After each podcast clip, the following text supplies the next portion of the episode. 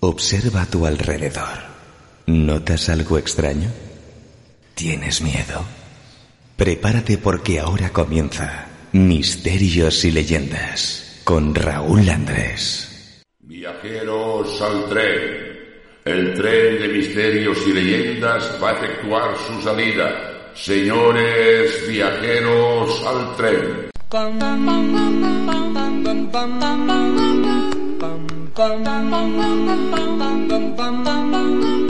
Mr. Sandman, bring me a dream. Make him the cutest that I've ever seen. Give him two lips like roses and clover. Then tell him that his lonesome nights are over. Sandman,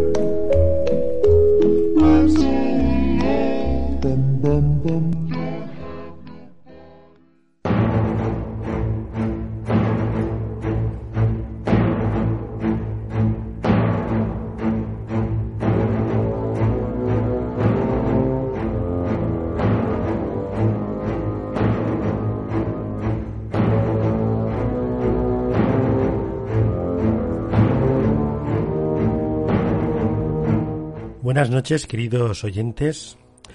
Eh, decirles que a lo largo de esta semana hemos estado realizando espacios cortos especiales sobre el problema que está azotando actualmente a la población mundial, el coronavirus COVID-19.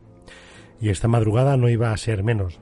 Al igual que el sábado pasado, realizamos un programa especial donde hemos querido tratar las comunidades más afectadas y menos contagiadas de nuestra geografía española y también la intervención de una técnica del laboratorio del Hospital Universitario La Fe de Valencia, que nos contará los entresijos de esta materia médica que trabaja oculta en la sombra de los bajos de nuestros hospitales, pero es una materia sanitaria poco conocida por la ciudadanía, pero que realizan una labor importante para la ayuda del diagnóstico de patologías y enfermedades, como por ejemplo el coronavirus COVID-19.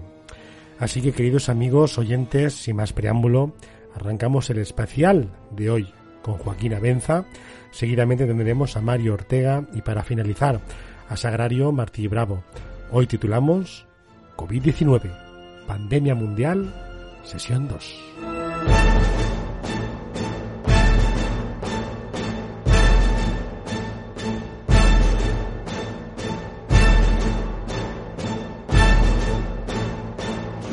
Misterios y leyendas con Raúl Andrés.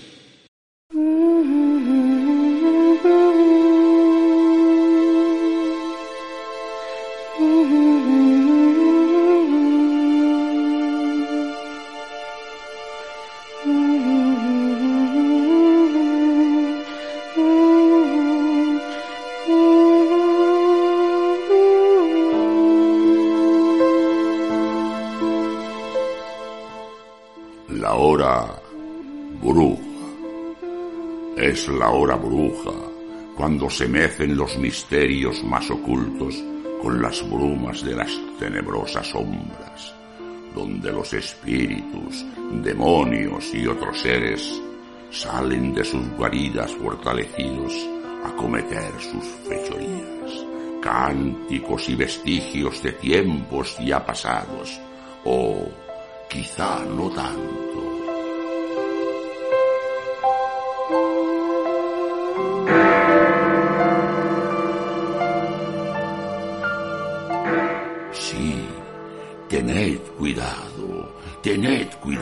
Si camináis solos en la hora bruja. Su poder se hace más fuerte en la oscuridad de la noche.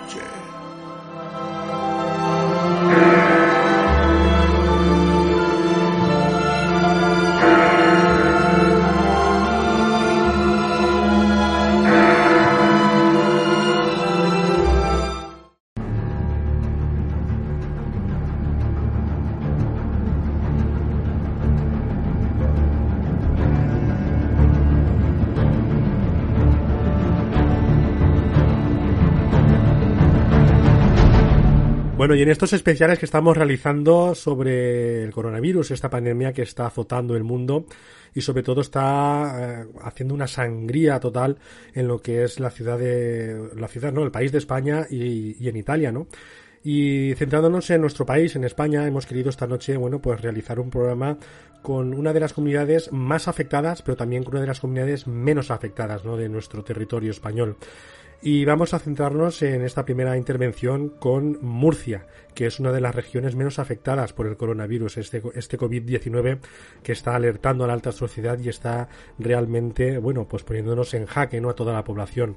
Y para ello, ¿a quién tenemos? Bueno, pues yo creo que a uno de los mejores expertos que podía hablar con nosotros, ya que es un hombre que también tiene su programa de misterio y recaba muchísima información para tal fin. Él es Joaquín Abenza, presentador y director de El Último Peldaño. Muy buenas noches, don Joaquín. Buenas noches, Raúl. ¿Cómo estás? Bueno, pues estamos dentro de lo que cabe, estamos, ¿no? Que no es poco, como se suele decir, Sí, ya sabes sí. tú la situación que yo me encuentro ahora en Suiza y la familia la tengo en España, pero bueno, no sabemos cuándo vamos a poder vo- volver a vernos. Parece que sea un título de una película, pero bueno, estamos pasándolo conforme podemos.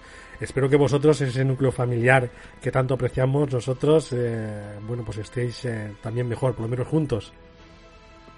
Pues sí, estamos, ah, gracias a Dios, estamos bien, eh, lo que es la familia y eso, pero vamos, el- la situación en Murcia, aunque no es de las peores de España, pero también es altamente preocupante. Yo ahora mismo estoy, tengo en pantalla los últimos datos que a través de la Consejería de, Sanidad y que se, se están volcando en ese mapa que tiene a nivel nacional el Ministerio de Sanidad, pues nos encontramos con datos que nos son escalofriantes. Tú fíjate, tenemos ya 800 casos, 800 casos diagnosticados, de los cuales 731 están activos. Solo se han recuperado 12 y, por desgracia, lo más triste de todo esto es que ya van 17 muertos. Eh, claro, eso es- podemos decir que es poco en relación con otras eh, comunidades, es cierto, pero un solo caso ya es suficientemente triste como para, para lamentarlo. Y, la, y lo peor de todo esto es que, que crece muy rápidamente. Eh, Se hablaba incluso de, de tasas de más del cuarenta y tantos por ciento de crecimiento de un día para otro, tanto de contagio como de, de personas que se encuentran eh, graves. Y eso es lo que, lo que más miedo da. Fíjate, estaba viendo eh, los datos de, de ayer y, y bueno, pues eh, veo cómo han ido creciendo y, y los de hoy, los, los que son provisionales todavía, pues ya digo, a, a dar una, una curva muy alta. Pero es que por otra parte, he estado mirando también, porque uno de estos días no para de buscar datos por todas partes, y estoy viendo la, eh, la web de Radio Televisión Española ofrece las curvas de la evolución del, del coronavirus en diferentes eh, países y, y bueno, resulta que nosotros llevamos la peor curva en cuanto a, a pendiente, es decir, más está creciendo. Estamos por encima de todas las curvas, por encima de la de Italia, que es la, la segunda peor después de nosotros. Eh, bueno, fíjate, China llegó a una curva mucho más eh, atenuada. Eh, si cuando uno mira el, el número de casos en función del tiempo, pues eh, lo normal es que sea una, pues una curva con una pendiente pues lo más eh, baja posible, ¿no? Pues eso sería lo ideal.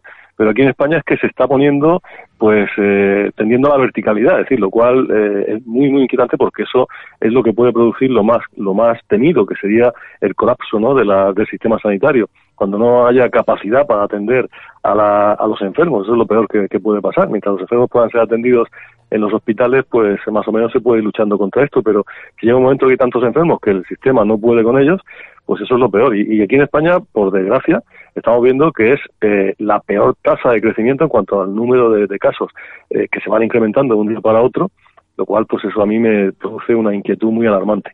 La verdad que es inquietante, como bien estás apuntando, amigo Joaquín, y esperemos que, bueno, estos próximos días, eh, a partir de la semana que viene, se empiecen a ver datos, porque muchos hablan, eh, lo comentaba ayer con el, con eh, el invitado que participaba con nosotros, eh, el doctor Miguel Ángel Pertierra, esa famosa curva, ¿no? Esa- ese famoso pico que se está hablando muchísimo, eh, y me gustaría también que pudieras dar tu opinión, ¿no? ¿Cuándo crees que podríamos llegar a ese pico? ¿Qué, qué factores podrían realizarse según tu criterio para que lleguemos a ese pico y empiece a estabilizarse, ¿no? La situación, tanto con nuevos contagiados como, por supuesto, bueno, pues esos fallecidos que lamentablemente están eh, a pie de calle y cada vez son más los que están falleciendo por culpa de este coronavirus. Raúl, te he perdido, no, no te, no te he Ah, escuchado. Ya lo vale. último he ido Eh, perdiendo y no te he escuchado la pregunta. no, no te preocupes, eh, estamos acostumbrados estos días, ya sabemos que estás saturado, ya nos eh, ocurrió en programas pasados. Nada, la pregunta era que me gustaría que nos comentaras, ¿no? Eh, ese famoso pico que se, que se está hablando tanto, ese pico para poder llegar a esa estabilidad en, en el coronavirus y que empiece a descender tanto la, la tasa de mortalidad, eh, desgraciadamente, que cada vez parece ser que está aumentando a, niveles, bueno, pues astronómicos, y también que se estabilice, bueno, pues ese número de contagios nuevos por co- COVID-19. A tu criterio, ¿cuándo crees o qué se podría dar, qué casos se podrían dar para que pudiéramos llegar ya a esa curva y empiece a descender el contagio por el virus? Pues yo creo que es una pregunta muy difícil porque yo escuchando a los, a los que saben de verdad, a los expertos, a los, a epidemiólogos, a, a todos los doctores que, que están en estos momentos manifestándose en diferentes medios, pues eh, he encontrado opiniones para todos los gustos. Hay quien dice que estamos a punto de llegar, eh, hay quien opina que todavía falta un poco. Desde luego yo, eh, mirando, o sea, simplemente aplicando mi, mi- lo único que puedo aplicar aquí son mis conocimientos matemáticos y estadísticos y, mirando la curva, desde luego no veo, no veo, eh, no veo que esa curva te- tenga tendencia a un punto de inflexión. Es decir, veo la curva creciente. Entonces esto en- es una función creciente y, y de momento no, no se ve esa tendencia que, que, por ejemplo sí se ve en, la- en otras curvas, ¿no? En Alemania hay una hay una tendencia clarísima, ¿no? A, bajada. eh, también en el Reino Unido. Eh, pero, sin embargo, en, en la curva tanto de Italia como de España, eh, pues se ven curvas crecientes y, y esto es eh, bastante preocupante, ¿no? Eh, no lo sé, no sabría decírtelo porque evidentemente me faltan conocimientos para eso, porque creo que incluso los que los tienen tampoco se atreven a decirlo. Eh, el problema de todo esto es que, que yo no sé si nos están contando la verdad, no sé si saben eh, realmente lo que llevan entre manos. Eh, yo, de luego, escuchar a, las autoridades sanitarias españolas me da mucha inquietud porque veo eh, una, un discurso errático. Eh, por, supuesto, el, el máximo representante, eh, el que suele salir siempre hablando a nivel, eh, pues eso, técnico del tema, eh, bueno, pues no le veo yo a este señor una credibilidad suficiente porque le he escuchado decir tantas cosas y, y cada vez ha hecho cosas que, que, como digo, son contradictorias que no creo que la, que la población en este momento, escuchando lo que dicen las autoridades, se sienta tranquila, porque porque del de no pasa nada, vámonos a la manifestación, que, que no pasa nada, a que ahora pues ya sí pasa, la verdad que ha- han cambiado el discurso y a pesar de que había, voces que, que decían lo contrario, ¿no? Yo creo que se cometió un error gravísimo permitiendo esas manifestaciones el día 8 de marzo y, y ahora pues está pagando todo eso. Entonces, pues cuando la política se pone por delante de, de la salud pública, pues pasa lo que pasa, ¿no? Pero en cualquier caso, mm, es muy difícil. Yo creo que desde el punto de vista matemático, que es lo único que yo entiendo, porque evidentemente a nivel de medicina y a nivel biológico, pues eso yo no, no, no te podría decir nada, pero matemáticamente, observando los datos y observando el crecimiento de las de, de esta función, como tal y como va creciendo, hoy por hoy te puedo decir que si esto fuese un problema matemático, te diría que es muy difícil prevenir eh, o decir, eh, en base a los datos eh, anteriores, cuándo se va a dar la tendencia en sentido contrario. ¿eh? Y, luego yo ahora mismo no la veo, no la veo por los datos. ¿eh? Pero ojalá me equivoque y ojalá acierten los más optimistas que dicen que estamos llegando, es que este fin de semana sí va a llegar a ese pico, decían. Y que estábamos ya en, eh, digamos, en la fase más crítica y que a partir de, un, de aquí unos días volvería otra vez a, a- o sea, empezaría a bajar y empezaríamos a salir de, este túnel. Ojalá sea así, pero esto es más una intención, Raúl, que, que una, ni siquiera que una esperanza matemática. Es decir, porque ahora mismo, de luego, con los datos que tenemos en la mano, eh, ya digo, desde el punto de vista de, de un proceso matemático no se podría, no se podría asegurar nada. Hablando también generalmente, ya que estamos en este tema y, y, bueno, has, has comentado tanto Alemania como Reino Unido, como puede ser Suiza, como puede ser Francia, ¿no? Eh, están dentro también de la Unión Europea. Y los más perjudicados de Europa son España y, e Italia. ¿Qué se ha hecho mal en estos dos países o qué se ha hecho bien en los otros, en los demás países para que no sea ese contagio tan masivo como está ocurriendo en las dos penínsulas, tanto la itálica como la, la ibérica? Bueno, yo, fíjate, ayer, eh, concretamente en el programa que hacíamos ayer, conectábamos con Argentina, con Carlos Alberto Yurchuk, y con muy poquitos casos que tienen ahora mismo en Argentina, pues el gobierno argentino ya ha decretado el confinamiento de la población, las medidas de, bueno, de separación para que no haya contagio, y, y eso es lo que tenía que haberse hecho cuando habían poquitos casos, no, no permitir manifestaciones multitudinarias donde todo el mundo se abrazaba. Eh, a mí me parece muy bien, yo estoy totalmente a favor de, de, de, de defender los derechos de las mujeres y de todo el mundo que, que haya que defenderlos. Pero cuando hay una, eh, en este caso, una amenaza tan grande como la que teníamos en ese momento y que estábamos viendo lo que estaba pasando en China, estaba pasando en, sobre todo en Italia, pues mm, no solamente permitir, sino fomentar, como se fomentó desde, desde el poder, el que la gente saliese a, a tocarse y a abrazarse en medio de la calle, pues hombre, yo creo que eso fue el gravísimo error que se cometió y eso lo estamos pagando ahora pues con todo este número de contagios y desgraciadamente pues también con las fatales consecuencias. Eso a mi juicio fue eh, el peor la peor medida que se hizo. Eh, ahora parece ser que tenemos también más problemas, ¿no? Porque, bueno, parece que ha habido por ahí una historia con los test que no eran los que tenían que ser, eh, no, no, sé cómo se compraron ni en qué condiciones, cosa que me parece muy raro porque yo conozco muy bien la ley de contratos vigente en estos momentos en España, es súper exigente a la hora de comprar cosas y, y no sé cómo se puede permitir que, que, que, que, eso pase, ¿no? Supongo que se da pues, por los nervios y la, y la necesidad de, de, de adquirir algo de una manera muy rápida. Pero lo que sí es verdad es que eh, hay que tener muy claro que cuando viene una, una pandemia de este tipo, una epidemia en ese momento, que todavía no estaba claro si era una pandemia, pues hay que mirar lo que está pasando en otros sitios. Siguiendo lo que estaba pasando en China y viendo lo que estaba pasando en Italia, pues las medidas tenían que haber sido mucho más restrictivas y mucho antes, ¿no? Yo creo que eso fue lo que, lo que se hizo mal en, España. Ahora supongo que lo que están haciendo es, es, correcto, es decir, el hecho de, que estemos confinados, por mucho que nos duela y nos, y nos haga daño a nosotros, que, que, tú como yo, que somos mediterráneos, que somos de, de, de estas zonas de, España tan luminosas y que cuando yo veo días seguidos nos ponemos tristes, pues estar metidos en casa a mí luego me provoca pues una frustración y una, un nerviosismo, como imagino que le pasará a la mayoría de los españoles pero es que hay que hacerlo, porque es que no nos queda otra. Cuanto más eh, tiempo estemos en contacto unos con otros, más posibilidad hay de contagio y más se va a extender. Y bueno, ya no es para que la gente se contagie más o menos, es para que no crezca tan deprisa esa curva de contagio, por lo que decía antes. El problema aquí es que el sistema sanitario no sea capaz de absorber todos los enfermos que van a los hospitales. Y cuando eso pasa es cuando estamos eh, ante un peligro inminente, ante un caos y ante, ante la posibilidad de que muera mucha gente. Así que el, el distanciamiento, el confinamiento, lo bueno que hace es que impide que se propague a la velocidad eh, con que se, se propaga cuando toda la población está libre y, y, de esa manera pues el sistema sanitario puede eh, atender a todas esas personas que están que están eh, en, necesidad de que se les atienda. Y además se le da tiempo también a los, a los, científicos a los investigadores para que trabajen en la búsqueda pues de una cura o de, o de algo que atenúe los efectos de esta de esta enfermedad y también a los que están trabajando en la vacuna, pues para que cuanto antes, cuanto antes la puedan tener lista, ¿no?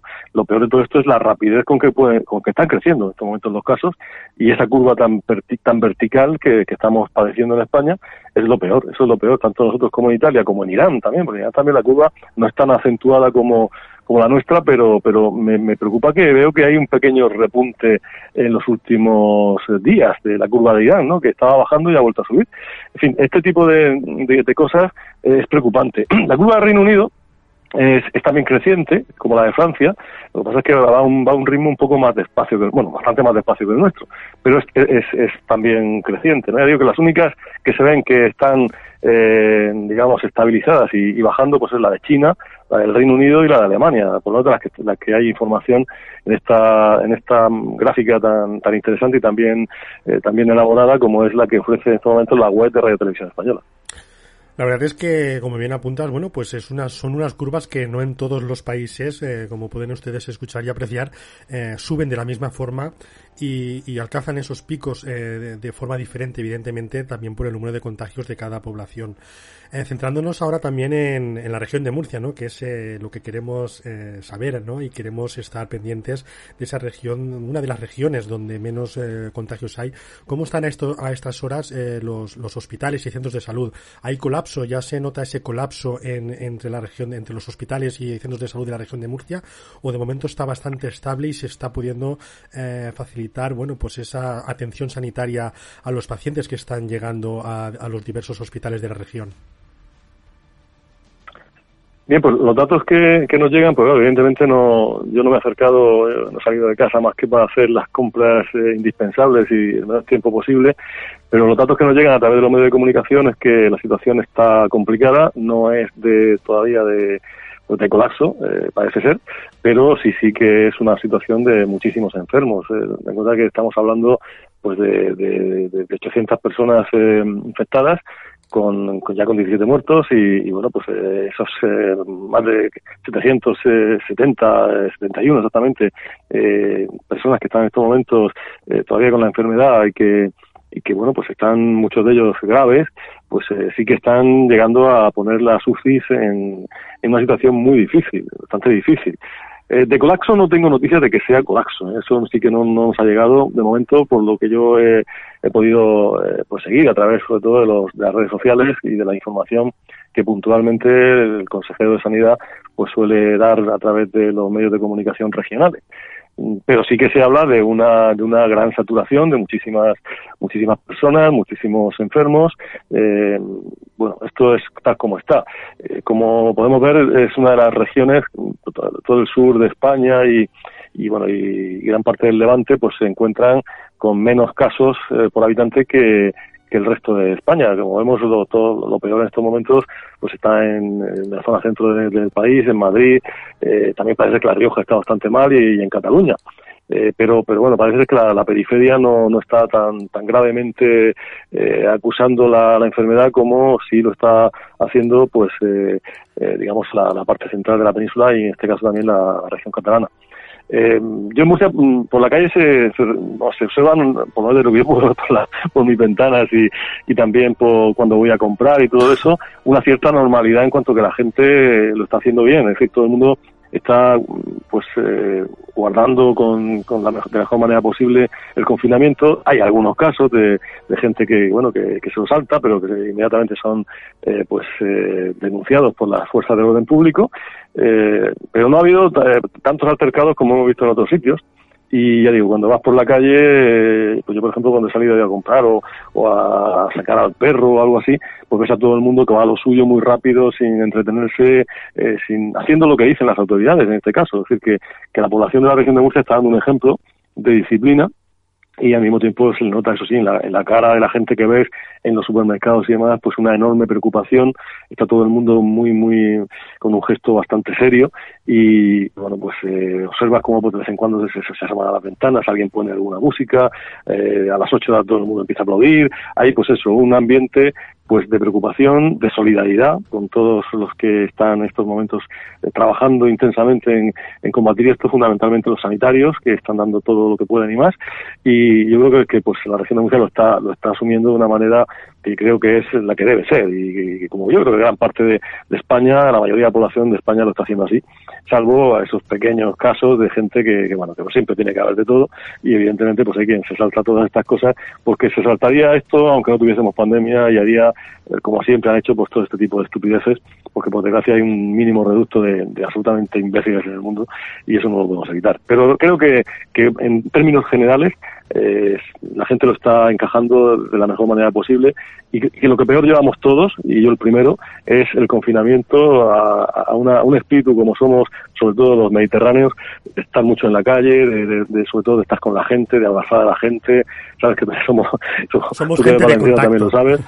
Claro, necesitamos el contacto físico, necesitamos eh, el calor humano, el vernos, el, el, el poder charlar, el, todo eso lo necesitamos muchísimo y aunque hoy en día pues lo hacemos a través de las redes sociales, a través de los teléfonos y demás, pero necesitamos esa, eh, esa ese intercambio de eh, casi químico, ¿no? De, contacto que, yo creo que, que aquí en la, en la zona de, de, Levante, en la zona de, del Mediterráneo, pues es mucho más necesario que en otros sitios por nuestra naturaleza. Según la información que has podido recabar durante todos estos días que está durando, bueno, pues este confinamiento, ¿no? En nuestro, en nuestros hogares, eh, ¿tienes constancia de que el gobierno de la región de Murcia esté habilitando o tenga la previsión de habilitar eh, centros eh, gubernamentales como por ejemplo, no lo sé, eh, centros de, de sociales, eh, museos o, cualquier otro tipo como centros deportivos, como pabellones deportivos, por si los hospitales pudieran llegar a colapsarse y realizar en, en ese caso, bueno, pues habilitar eh, hospitales de campaña utilizando los, los recursos de la región de Murcia? Sí que he oído algo en los medios de comunicación de que se está, no sé si ya han hecho lo que están haciendo, creo que estaban incluso ya montándolo, eh, pues algo en este sentido a través de, no sé si era la, la Unión Militar de, de, Emergencia, la Unión Militar de Emergencias, en el hospital más grande que hay en la región, que además dispone de superficie eh, para poderlo hacer, que es el Hospital Virgen de la Risaca. En el Palmar. Creo que sí que estaban ahí montando algo. Por supuesto, también he escuchado como la mayoría de instituciones de nuestra región se ha ofrecido, ha ofrecido sus locales, la Federación de Empresarios, la Asamblea Regional, eh, todos los hoteles han ofrecido sus locales a disposición del gobierno para cualquier eh, momento que sea necesario habilitarlos como hospitales eh, de campaña hospitales provisionales eh, o para cualquier tipo de, utilidad que tenga que ver con la lucha contra la pandemia. En cuanto a, a hospital así directamente de campaña, donde creo y creo que es así que se estaba montando ya, si no es que está ya montado, es en, el, en las inmediaciones del Hospital Virgen de la Risaca, donde además es lógico porque además ahí tienen pues todos los recursos del propio hospital, la ciudad sanitaria, es un hospital de inmenso, eh, muy próximo pues para, cualquier cosa que fuese necesaria en, en un momento dado. Y, y, bueno, pues supongo que están a la expectativa de que si este pico crece mucho, evidentemente lo que no pueden hacer es quedarse sin camas en los hospitales, porque ya están llegando a, casi a los límites, y lo que tienen que hacer rápidamente pues es habilitar esos, esos hospitales provisionales que, bueno, la verdad que es, nuestros, nuestra, nuestra unidad militar de emergencia es, todo un ejemplo, tiene muchísima experiencia, lo ha hecho mucho en misiones en el, en el, extranjero y, y, lo ha hecho cuando ha habido catástrofes, ya ha habido problemas, recordamos el terremoto de Lorca, donde pues actuó rápidamente y donde en las inundaciones que hemos tenido también desgraciadamente en el Levante en los últimos los últimos meses, pues siempre la unidad militar de emergencia ha estado ahí lo ha hecho de forma ejemplar. Entonces creo que sí, que igual que en otros lugares de España, pues se ha preparado en, ya digo, en las cercanías del Hospital Virgen de la Risaca, pues una, una especie de hospital de campaña pues para absorber ese excedente que podía darse en un momento dado de, de enfermos. Así que yo creo que en ese aspecto está todo bajo control. Lo, que hace falta es que la, curva no se dispare, es decir, que mientras la curva esté dentro de unos crecimientos razonables, el sistema sanitario podrá podrá absorberlo. El problema es que si se dispara tanto que, bueno, además hay que tener en cuenta también una cosa, y es que están desgraciadamente contagiándose muchos sanitarios, muchos médicos, muchos enfermeros, muchas eh, auxiliares de enfermería, que, bueno, pues su, su, contacto directo con los con los eh, enfermos de este de esta de esta pandemia, que por lo visto es extremadamente contagiosa. Y, y bueno, así que, que, bueno que estas, estos héroes, porque ahora sí que eh, ahí, si, queremos ver un héroe no tenemos que ir a ver a estos sanitarios que están en primera línea, los, los, los camilleros, los, los que transportan las ambulancias, toda esa gente que, que bueno que, que, que en otras circunstancias eh, pues a veces se, se piensa que, que, son eh, digamos que servicios secundarios y realmente son tan importantes como los propios médicos no están ahí están dando todo incluso exponiéndose eh, igual que, los médicos a, toda esa posible posibilidad de contagio. Entonces yo creo que, que la sociedad lo está asumiendo bien. Ya digo que la región eh, de momento pues todo está todavía bajo control Ahora, ¿qué puede ocurrir en los próximos, eh, en las próximas horas incluso, ¿no? Si esto se dispara tanto como algunos han previsto y, llegamos al pico y el pico es una barbaridad, pues luego es imprevisible, es imprevisible. Tampoco me gustaría, pues, sembrar el pánico en nadie y, y bueno, siempre hacemos votos porque las cosas no se salgan de, de su cauce. Pero es verdad que preocupados estamos todos, todos en todas partes de España y aquí, aunque tengamos menos incidencia por, por número de habitantes, pues también estamos porque, claro, ya cuando ya nos acercamos casi al millar de, infectados, la cosa empieza a, bueno, el que no se preocupe es que es un inconsciente, evidentemente. En estos momentos es muy importante la solidaridad y para finalizar queríamos hablar de, de ella, ¿no? El pasado martes, en, en uno de nuestros especiales eh, por el COVID-19, este cuaderno de una crisis, eh, hablamos y bueno de solidaridad y vamos a poner el ejemplo y para ello nos vamos a trasladar a la comarca del altiplano eh, de la región de Murcia concretamente al municipio de Yecla en donde una de, las empresas ¿no? eh, concretamente la empresa Fama de, de esta localidad, eh, en donde su labor principal era la producción de sofás, eh, se, se, se, terminó esa, esa producción y empezaron a, reali a realizar eh, para poder abastecer eh, la elaboración de mascarillas. Inicialmente, evidentemente, abastecían al hospital de Yecla, pero en los días eh, sucesivos empezaron a, a enviar esto, estas mascarillas a, a sanitarios, a personal sanitario para hospitales de Valencia, de la provincia de Albacete, región de Murcia, asimismo como a efectivos de la Guardia Civil y la Policía Nacional. Entonces me gustaría saber si tienes constancia de que están haciendo otras empresas o empresarios iniciativas para poder, eh, bueno, pues subsanar ese, esa carencia que hay en, material sanitario para nuestros hospitales y centros de salud. Pues sí, sí. Eh, fíjate, ahora que dices esto, eso es algo, es algo que a mí me, me emociona, ¿no? Ver cómo las eh, las personas, las empresas, en, en momentos tan difíciles, pues eh, sacan lo mejor de sí mismos. Efectivamente, lo que tú decías es, es un hecho y es algo mm, para aplaudir. Pero, eh, por ejemplo, también en Yecla mm, tuve noticia de que el Centro Tecnológico de la Madera y el Mueble, que es un centro de referencia, un centro de los más importantes que tenemos en la región de, de innovación, eh, dirigido por, por, un, por, un, gran ingeniero, José Francisco Puche, pues se puso enseguida a, servicio también de, pues de las autoridades sanitarias para fabricar respiradores con eh, impresoras 3D. De manera que ese problema que tenemos ahora mismo, que por, lo visto esta, esta enfermedad lo que más ataca es a los pulmones y hay muchísima necesidad de respiradores. De hecho, hay pues, muchas de las muertes que están, se están produciendo en todo el mundo es por carencia de suficientes respiradores para mantener con vida a esas personas cuando los pulmones se, se inflaman y se, se produce un colapso respiratorio no pues esta empresa enseguida ha reconvertido todas sus eh, todos sus equipos y todos sus eh, laboratorios y demás. Y algo que eh, ellos en principio pues nunca se han dedicado a eso porque ellos se dedican a, precisamente a la investigación en el mundo del mueble pues eh, han hecho ahí una reingeniería y se han puesto a fabricar esos respiradores que tan necesarios son.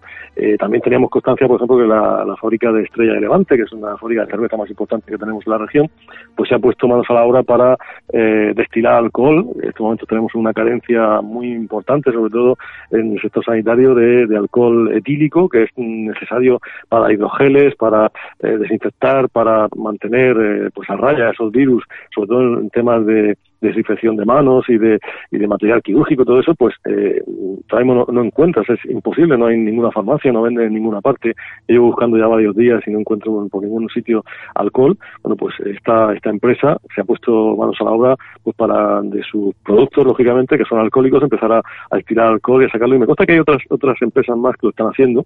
Y bueno, en general, como te decía antes, una, un ofrecimiento por parte, yo creo que la clase empresarial de la región de Murcia está dando un ejemplo, ¿no? Muchas veces se critica a los empresarios y bueno parece que lo fácil no es meterse con el con el empresario porque es el que, el que bueno que es el jefe el que tiene el que parece ser que corta el bacalao no y todo esto no bueno pues eh, la mayoría de los empresarios y eso te lo puedo hacer porque los conozco muy bien llevo muchos años trabajando en el sector industrial de la región y evidentemente pues hay de todo. Hay personas buenas y personas malas en todas todas partes pero la enorme mayoría de los empresarios de, esta región son personas honestas honradas personas que crean riqueza que producen eh, puestos de trabajo para que todos podamos salir adelante y ahora están volviendo a demostrar también esa pues esa, esa capacidad ¿no? de, de emprender precisamente poniendo sus empresas y sus medios al servicio de lo que haga falta para, para esto.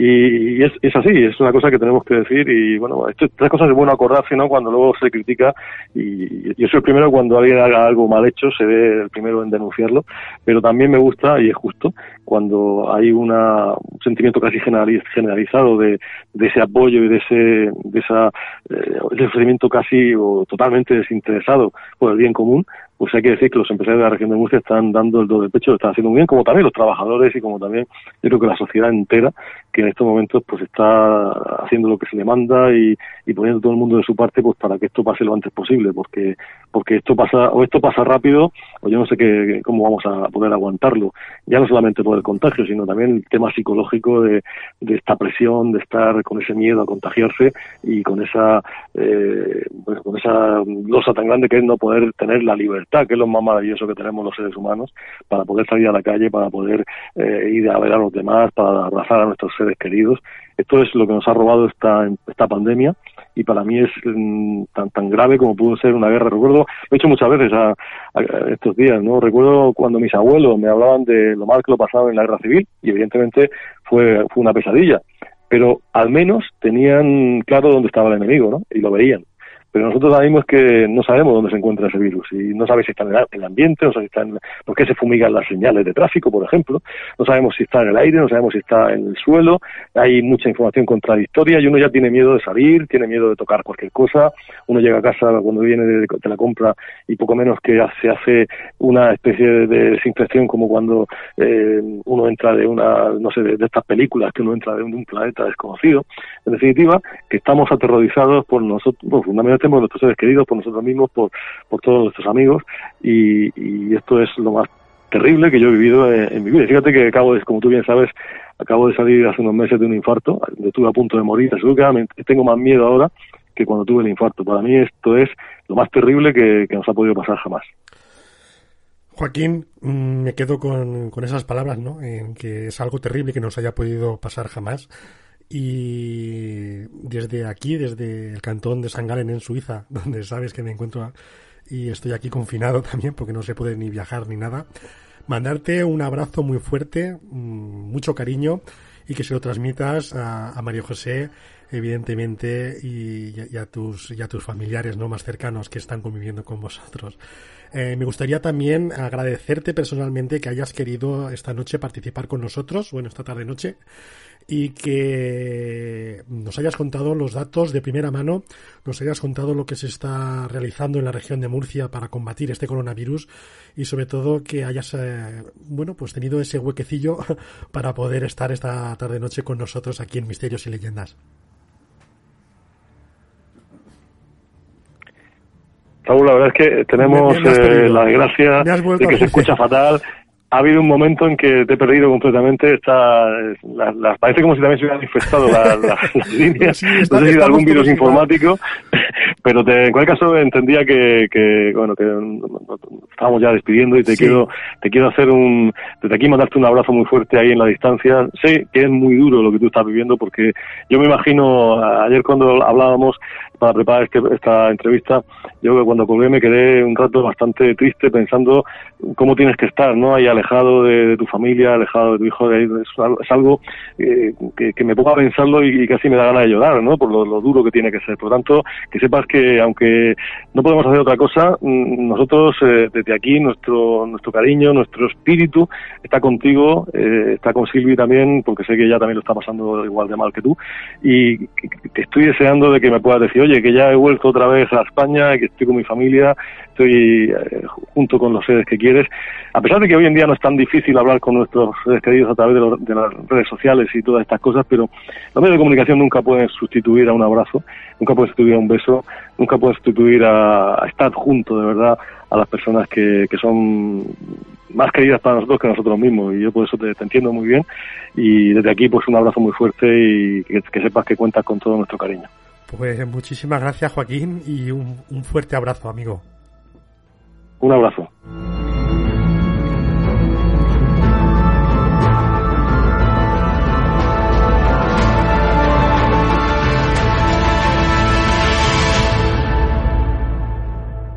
Escuchas la hora bruja.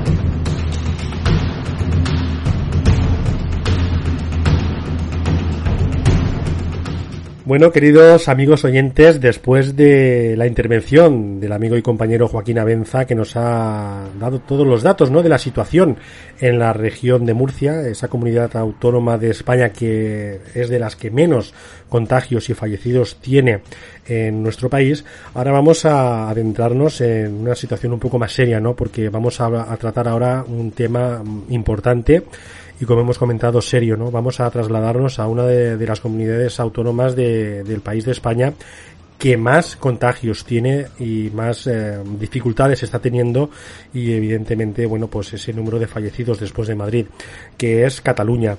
Y para ello a quién tenemos bueno pues tenemos a un amigo y compañero que también recaba eh, todos esos datos eh, informativos eh, porque llevan también su, su programa de, de- de radio no y él es eh, Mario y nuestro amigo Mario, bueno, pues va a comentarnos muchísimas de los datos que estamos aquí. Así que primero que nada vamos a darle paso. Muy buenas noches, don Mario Ortega. Muy buenas noches, Raúl. Bueno, eh, más que buenas noches, tarde noche, ¿no? Pero Tarde noches. tarde noche. Pero bueno, eh, amigo Mario, nos gustaría que, bueno, por vuestro programa radiofónico que también tenéis y vuestras, y vuestras intervenciones junto con Raúl Sacres que realizáis en, en, eh, televisiones eh, de, de, de Cataluña y recabáis muchísima información, estáis en contacto con eh, muchísimo personal sanitario, con, eh, con, con investigadores y con todo lo que conlleva, bueno, para hacer referencia, ¿no? A esta pandemia que está azotando nuestro país y muchísimos países del mundo, ¿no? Raúl, Raúl, Dime. perdona, es que te estoy, es que te estoy perdiendo y te oigo como entrecortado todo el rato. No sé qué me estás diciendo. ¿eh? Mm. He escuchado algo de Raúl Sacres, pero no, no. Vale, sí, Es que no te evidentemente, como está pasando, ¿no? Queridos oyentes, estamos teniendo muchísimos problemas, ¿no? Eh, por la saturación de las redes. Estaba comentándote que junto a Raúl Sacres, que lleváis ese programa radiofónico y intervenís en televisiones eh, locales, que tenéis esa información, ¿no? Porque estáis en contacto muchísimo con eh, médicos, estáis en contacto con eh, servicios que están referentes, ¿no? A lo que está sucediendo con esta pandemia en, eh, en nuestro país y sobre todo mundialmente. Y para empezar, queríamos que nos contaras, ¿no? Cómo está la situación ahora mismo en Cataluña. Bueno, a ver, eh, bueno, para empezar te, comento que el programa de radio que hacíamos ya no ya no lo hacemos desde, o sea, desde el año pasado, pero bueno, que sí, a ver, eh, Raúl Sacres, por ejemplo, él, él trabaja en emergencias sociales, ¿no? Eh, muchos ya lo ya lo sabéis, entonces está muy, digamos, en, en primera línea de, de fuego por el problema que, que nos está cayendo encima. A ver, eh, la situación en Cataluña empieza a estar ah, empieza a estar bastante jodida, si se me permite la, la expresión. Eh, hasta ahora más o menos nos manteníamos, bueno, normal, ¿no? Yo iba hablando con, con personas, con, con gente que conocemos, ¿no?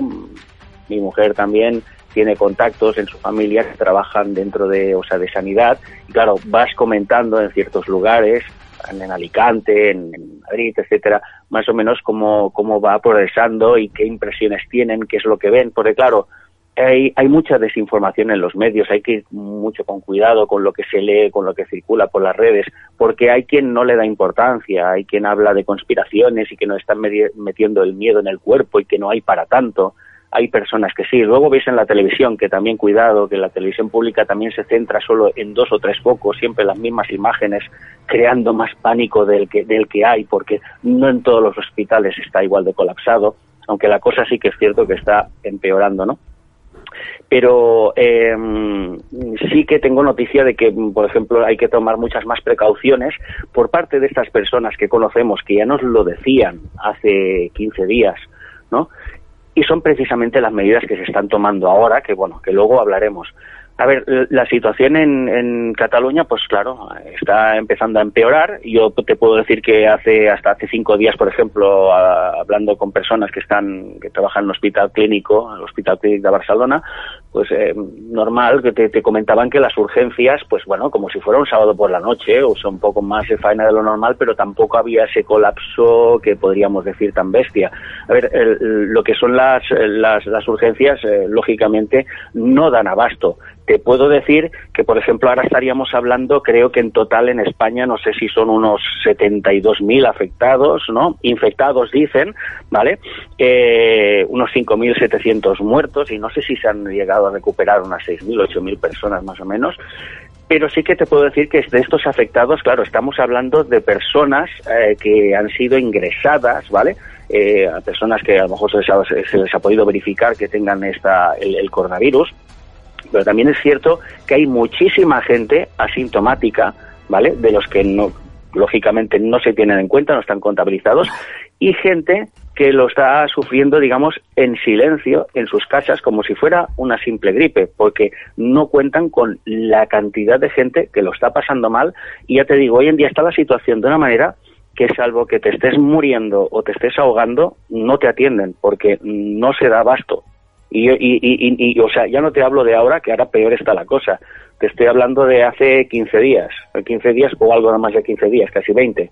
Cuando, cuando empezó todo el tema, eh, la cosa ya estaba colapsada. Fue a partir del, del, cierre de lo que son las escuelas, que ya dijeron que los niños no fueran a las escuelas y que se empezaban a cerrar las empresas y todo cuando ya empezó ya a cundir un poco el pánico. Porque ya cualquier persona que presentaba un poco de sintomatología, claro, lo, lo primero que hacía era llamar a urgencias y claro, urgencias era imposible. No, no daban abasto. Y te puedo decir todo esto porque me ha tocado muy de cerca, porque precisamente el, bueno, el 13 de marzo, que era un viernes, eh, bueno, era mi cumpleaños casualmente, pues que no me olvidaré en la, en la vida, y bueno, ese fin de semana me tocaba pues recoger a mi hijo, ¿no? Pero no pude ir a recogerlo porque estaba con fiebre.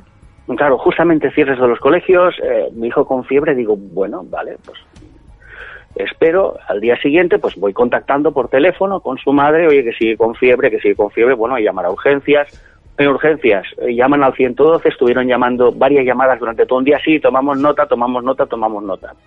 Al día siguiente llaman, no había manera, dicen, no, no, es que ahora el 112 solo es para personas que tengan los dos tipos de patologías. Para coronavirus usted tiene que llamar a 061. Bueno, llaman a 061, 061, cuando llaman dicen, no, no, no tenemos ninguna nota del 112 conforme su hijo esté mal. O sea, imagínate que, o sea, qué desastre, ¿no?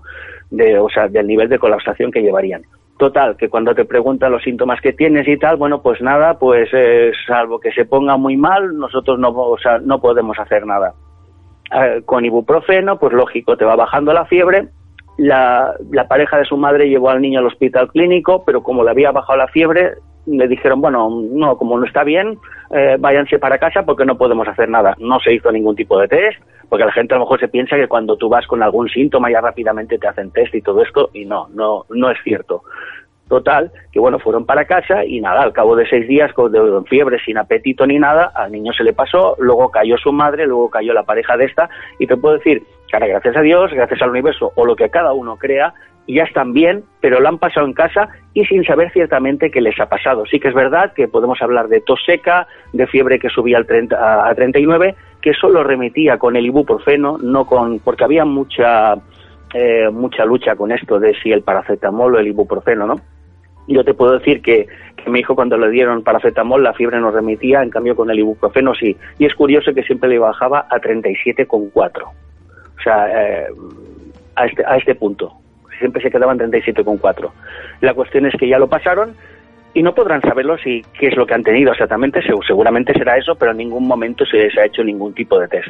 Y como ellos, pues eh, muchísimos, muchísimas personas confinadas en casa que lo están pasando, eh, pues como un simple catarro, con, como una simple gripe, ¿vale? O sea que si verdaderamente tuviéramos que contabilizar la gente afectada sería muchísima más de lo que nos pensamos. Antes de continuar, amigo Mario, me gustaría, bueno, pues eh, decir que a fecha de hoy, ¿qué tal se encuentra de salud tu, tu hijo? Bueno, ahora bien, ahora ya hace, te puedo decir que hace 10 días que le remitió la fiebre y bueno, pues eh, tanto su madre como, como la pareja de esta, pues están bien también, ya, de- ya desde hace una semana o algo así. Y bueno, de momento va la cosa bien. Pero por eso te digo que hay muchísima gente que lo está pasando. Hay gente que lo pasa como un simple eh, mal de cabeza. Tengo una compañera de, de trabajo también que está de baja porque empezó también con síntomas de fiebre, incluso con una cosa que también se ha comentado, que en algunos eh, se le se acusa una pérdida de olfato, incluso la pérdida del gusto. Sí, evidentemente. Eso, no- eso, eso nos lo comentaban varios médicos que también está haciendo, bueno, pues esa, esa patología de perder el gusto y perder el olfato por causas de, del COVID-19. Exactamente, sí, sí, con fiebre elevada y bueno, y se sabe que mucha gente joven lo está pasando a veces como simples males de cabeza. Sí que te puedo decir que una, una semanita antes de, de empezar el confinamiento, yo estuve dos o tres días que iba a trabajar y tenía como mucho mal de cabeza, ¿no? O sea, no sé, tenía la cabeza como, como no sé, como abombada, ¿no? Y como, como, una carga, ¿sabes? Sobre la sien, así un mal de cabeza extraño. ¿eh? Decías que me tomaba algo y no, y o no se me acababa de ir, ¿no? O yo soy de los que si no me tomo un ibuprofeno, el mal de cabeza no se me pasa, ¿no? Y ya te digo que no, que aunque me tomaba ibuprofeno, aquella sensación no se acababa de ir. Entonces, depende de, de cada persona, o sea, puede ser asintomático, o sea, puede ser eh, manifestarse como un simple mal de cabeza y yo creo que esto eh, puede ser según el tipo de carga, el nivel de carga vírica que te puede llegar, ¿no? O también el sistema inmunológico de cada uno, ¿no? Eh, depende de cómo tengas tu sistema inmunológico, eh, pues eh, podrás hacer, eh, o sea, frenar o no esta, es- esta enfermedad, ¿no? También queremos saber la situación de los centros de salud y hospitales, ¿no? De, de la provincia de, de Barcelona, como de la provincia, todas las que están dentro de la comunidad de Cataluña. A la fecha de hoy, ¿cómo es la situación en los hospitales de, Cataluña y esos centros de salud de primera mano? Bueno, ahora, ahora por lo visto ya hay más, hay más saturación porque hay más, hay más afectados, eh, la gente está muy asustada y como te digo, líneas colapsadas. Claro, la gente a la que tienen ya el, el, el más ligero síntoma ya, pues lógicamente se alarman y no, y, y- y no, y no quieren esperar a que vaya más.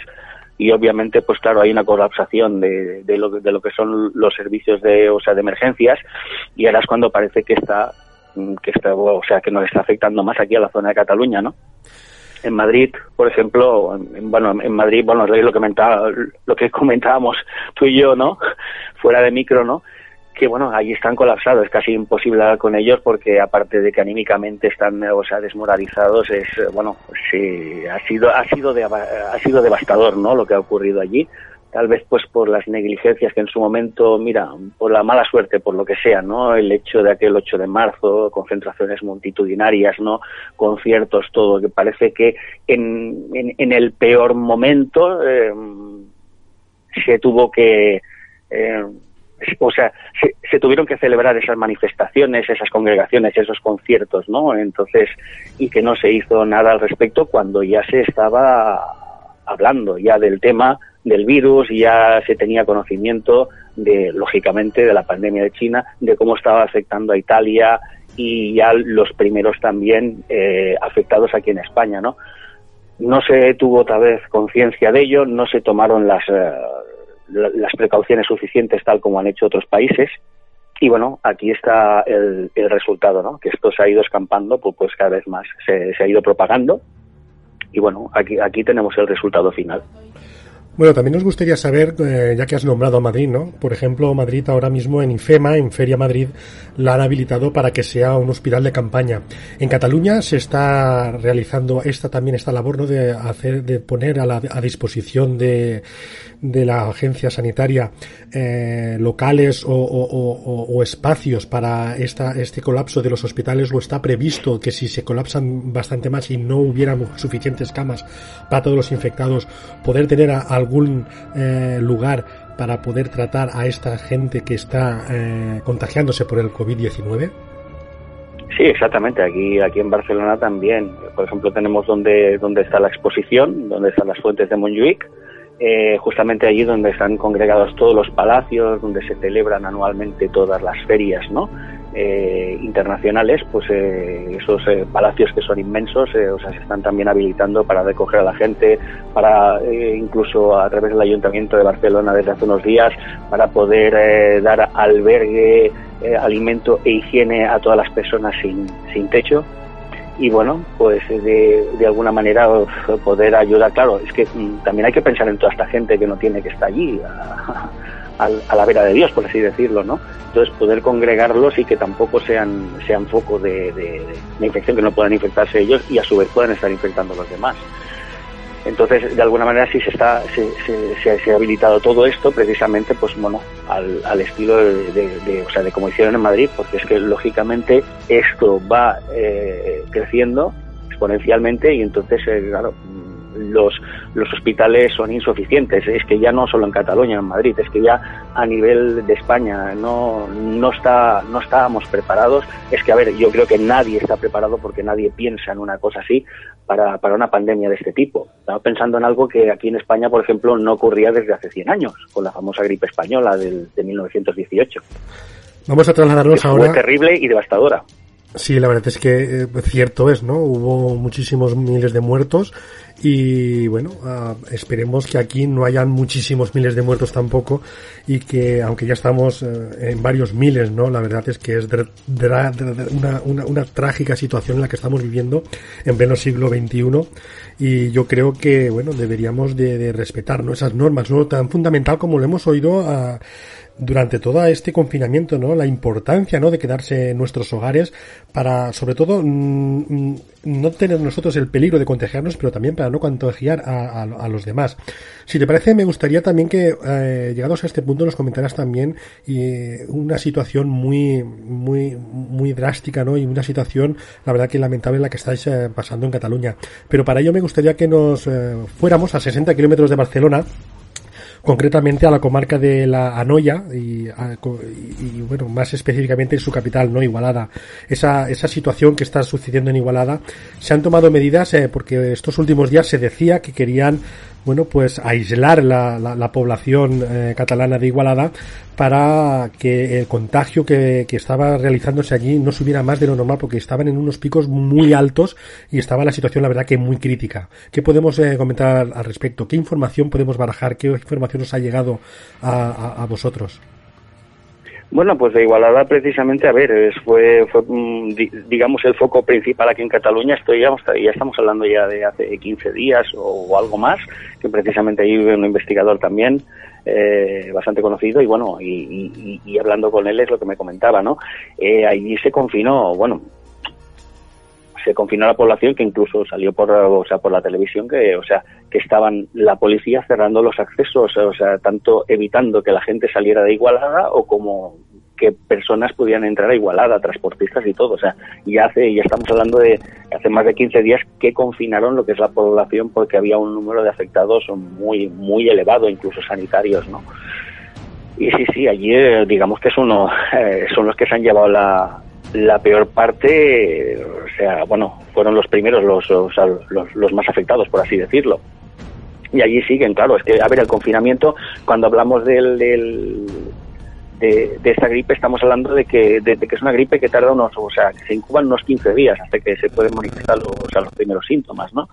Luego eh, pasas la enfermedad y luego una vez que la has superado, tienes que guardarte unos 15 días más porque por lo visto dicen que durante 15 días todavía podrías ser portador y podrías infectar a otras personas. O sea que estaríamos hablando que una persona para, para estar bien, o sea, tendría que estar confinada pues unos 40 días, es, es una cuarentena. Según la información que, que, barajáis, ¿no? Y vamos a ir ahora ya un poquito más, vamos a, a adentrarnos en, en, en, aguas pantanosas. Este virus, ¿cómo ha podido surgir este virus? ¿Qué, qué, qué es lo que ha sucedido para que se, se haya ido de las manos a, a, las autoridades y gobiernos y se haya convertido en una pandemia mundial? Bueno, a ver, eh, lo que estamos viendo todos, todo el mundo está denunciando es que no se han tomado las, uh, las medidas suficientes, sea por el miedo económico, porque parece, yo es lo que pienso siempre, Raúl, que parece que prima más lo económico ¿no? que, el, que el pueblo. Entonces, el, el miedo a que esto fuera más y el pensar de que a lo mejor no irá más, tranquilos, y vamos a esperar, vamos a esperar y vamos a esperar, y al final pasa lo que pasa. Entonces, yo creo que eh, va por ahí la cosa. No, no han tomado las medidas suficientes. Eh, cuando las han tomado, las han tomado tarde y poco a poco se va haciendo paulatinamente. Te dicen, ah, es que no hay que asustar a la población. Ya, pues que a ver, cuando hay una cosa, mmm, da igual que vas asustando progresivamente como si asustas de golpes. Es que, a ver, tienes que ser radical, tienes que cerrar fronteras. O sea, mmm, de hecho, o sea, varios grupos eh, de, bueno, políticos, como por ejemplo a mí yo, Vox, por ejemplo, en su momento dijo lo del confinamiento, lo de lo de cerrar fronteras, ¿no? Eh, no que conste que no quiero hacer propaganda política, ¿eh? que no que no no no estoy hablando de ningún partido concreto. He mencionado a estos porque lo dijeron también el, presi el, el presidente de la Generalitat, eh, Quim Torra, en su momento también habló de confinamiento pero no solo para Cataluña, sino a nivel estatal. Pero bueno, ya lo tacharon de politiqueo, de que es independentismo tal y cual, y que no van por ahí los tiros, pero, pero bueno, es igual. La cuestión es que la idea de todos, lo, o sea, lo que querían plasmar es que había que cerrar fronteras, es que había que eh, hacer confinamiento para evitar que esto fuera más. No se ha hecho y, y aquí está el resultado entonces, se está tardando mucho en hacer las cosas, se está tardando muchísimo en hacer decisiones. Yo, por ejemplo, también eh, lo he comentado así en Petit Comité con otros compañeros y, no sé, a veces es increíble, ¿no? Cómo, cómo se puede movilizar un, gobierno, como por ejemplo, ahora, ahora voy a poner un, un, un, ejemplo, ¿eh? pero cuando, cuando ocurrió aquí lo de Cataluña, lo, o sea, eh, lo del famoso referéndum, ¿no? Qué rápido se movilizó todo, las fuerzas del orden, todo para ir a Cataluña para evitar un referéndum, que al fin y al cabo, si hubieran dejado de hacerlo, aunque hubiera salido así hipotéticamente, basta con que el gobierno central hubiera dicho, va a ser que no porque yo lo digo y punto, y aquí se hubiera acabado todo, sin, no hubiera pasado nada. O sea, pero qué rápido fueron para ir a captar unas urnas y tal, y qué lentos están siendo para salvar a su población, para tomar medidas, para decir aquí no sale nadie, aquí todo el mundo confinado, eh, vamos a hacer a comprar los test rápidamente como han hecho otros países. Eh, que por lo visto, según sé, por lo visto España quería hacer unos pagos y tal, otros países han sido más avezados, han pagado por adelantado, han tenido el material y a España le han dado un, un material que no era equivocado, que han tenido que devolver y ahora cuando quieren comprar el bueno resulta que no hay, según las informaciones que me llegan, ¿eh? Y claro, mm, va como va, así va todo. Entonces, me sorprende es esto, es, es, la, es la rapidez con que se hacen ciertas cosas cuando hay ciertos intereses y luego es por eso el comentario que te hacía al principio que parece que prima más lo, o sea, lo económico que las propias personas, ¿no? Parece que es más importante la hegemonía territorial que su propio pueblo, ¿no? Porque lo que está pasando en España, eh, yo creo que todo esto se, o sea, se podía haber evitado. A ver, no íbamos a evitar una pandemia, tal vez no, no íbamos a, evitar que hubieran muertos, pero sí eh, se podía haber evitado este gran número, ¿no? Y que cada vez va más, porque todavía no hemos alcanzado el pico. ¿Cuándo crees que se podría alcanzar ese pico o cuándo crees, según la información que barajas, eh, qué se debería de, de, conjugar para que ese pico tan famoso que estamos oyendo y escuchando durante toda esta semana se haga lugar para que esa, esa masiva infección que se está contagiando muchísima gente empiece a estabilizarse, sobre todo a descender y sobre todo a que no haya nuevos casos y más fallecidos? Bueno, a según dicen más o menos especulativamente, estamos en, unos días cruciales. Este fin de semana, por ejemplo, incluso dicen que hasta la semana que viene sería hasta el día 1, 2 o 3 o algo así más o menos, sería el pico más alto y que por la, la tendencia tendría que ser a partir de entonces cuando fuera de bajada, ¿no? Entonces, como la fiebre, los tres días de subida, los tres días de bajada. Entonces, a, ver, en principio eh, debería ser así. O sea, más o menos el, el, eh, la, la, semana crítica podríamos decir que es la, que es la próxima.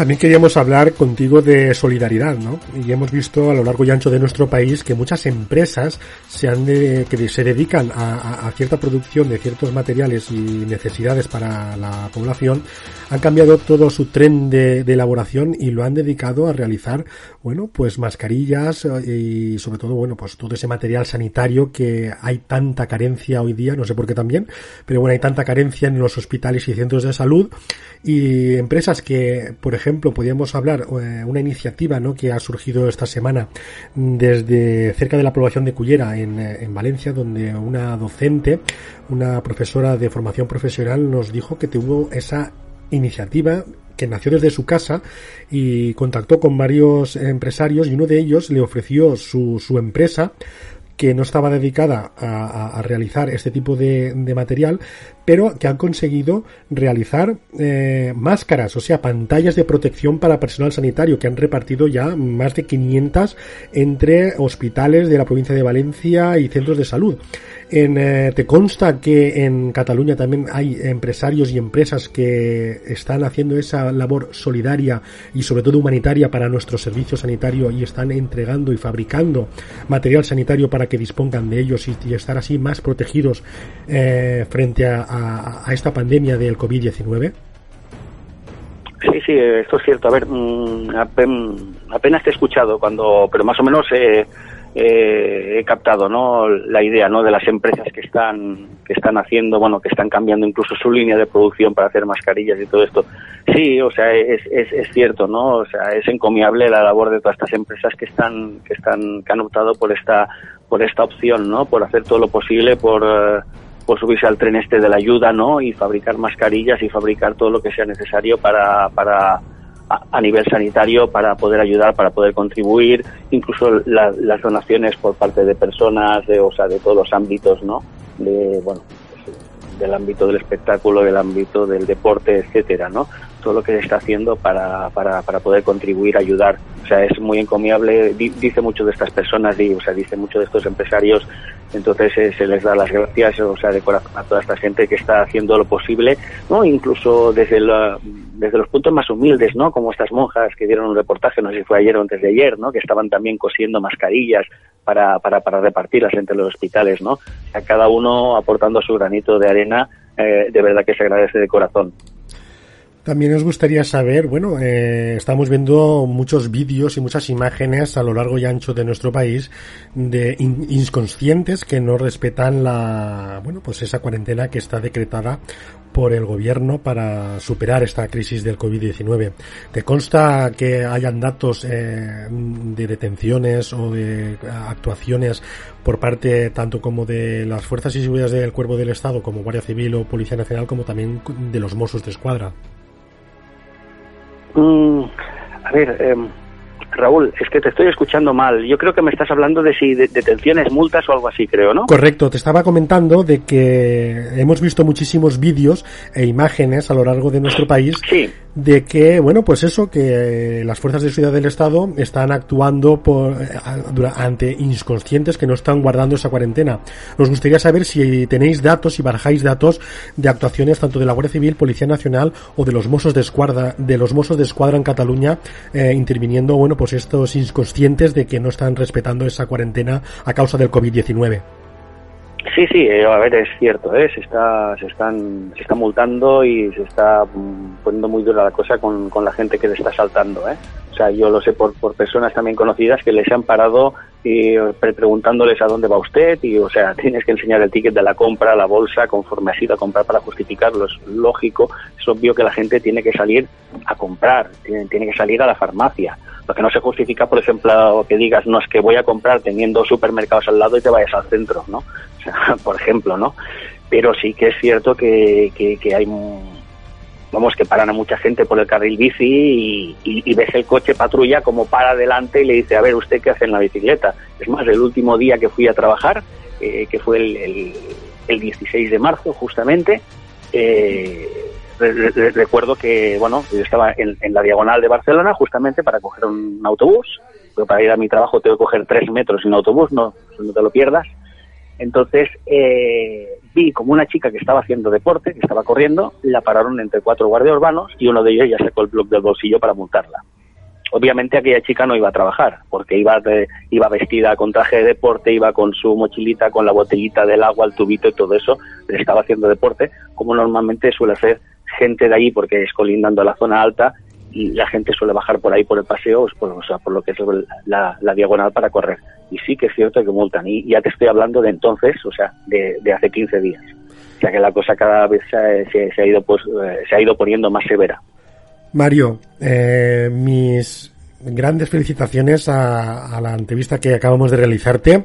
Mis más sentidos mm, ánimos para ti y tus familiares y agradecerte muchísimo que hayas querido colaborar esta tarde noche con nosotros y contar la situación que se está sucediendo en estos momentos en Cataluña, uno de los de las segundas eh, comunidades autónomas de, de, España que más afectada está por el coronavirus. Eh, el placer ha sido mío. Bueno, la pena es que hayamos, tenido que acabar la charla porque podíamos haber comentado también las, las medidas que se pueden tomar o las posibles eh, teorías que hay acerca y tal, porque podíamos hablar largo y tendido sobre este tema. Pues mira, si quieres, puedes comentarlo. Vamos a comentar esas medidas que barajas y que de, de la información que tienes antes de despedir. Bueno, eh, yo es que quería hacer hincapié porque es muy importante, ¿no? Sobre todo para la gente que lo tenga en cuenta. Eh, es algo que a veces he hablado con, incluso con personas, y ya te digo, ¿no? Tanto mi mujer como yo hemos hablado con personas del ámbito sanitario por privado que ya estaban alarmadas haciendo, o sea, hace días y que nos comentaban, no sé cómo no se toman medidas de esto, no sé cómo el gobierno no, no hace esto, cómo no dicen esto. Y ahora justamente es cuando y empiezan a decirlo, ¿no? Se, se, hablaba muchísimo de la importancia de, o sea, de la higiene, se hablaba mucho al principio de que cuidado que el virus puede estar encima de un plástico 12 horas, que puede estar, se hablaba de 12 horas, se hablaba de 24 horas, pero luego empezaron a salir noticias de que encima de las superficies podía estar mucho más tiempo, que incluso en la madera hasta 5 días. Bueno, eh, hay que tener eh, mucho mucha cura con la higiene, ¿vale? Sobre todo cuando, cuando salimos en la calle, quiero hacer hincapié en todo esto porque hay gente que todavía parece que no, que no es consciente de ello. Eh, algunos pueden decir, ¡wow, qué exagerado! Bueno, es igual, mira, todo lo que sea prevenir, bienvenido sea. Por ejemplo, cuando salimos a la calle, yo lo que recomiendo es hacer como, como los japoneses que se descalzan y luego se ponen sus zapatillas, lo mismo.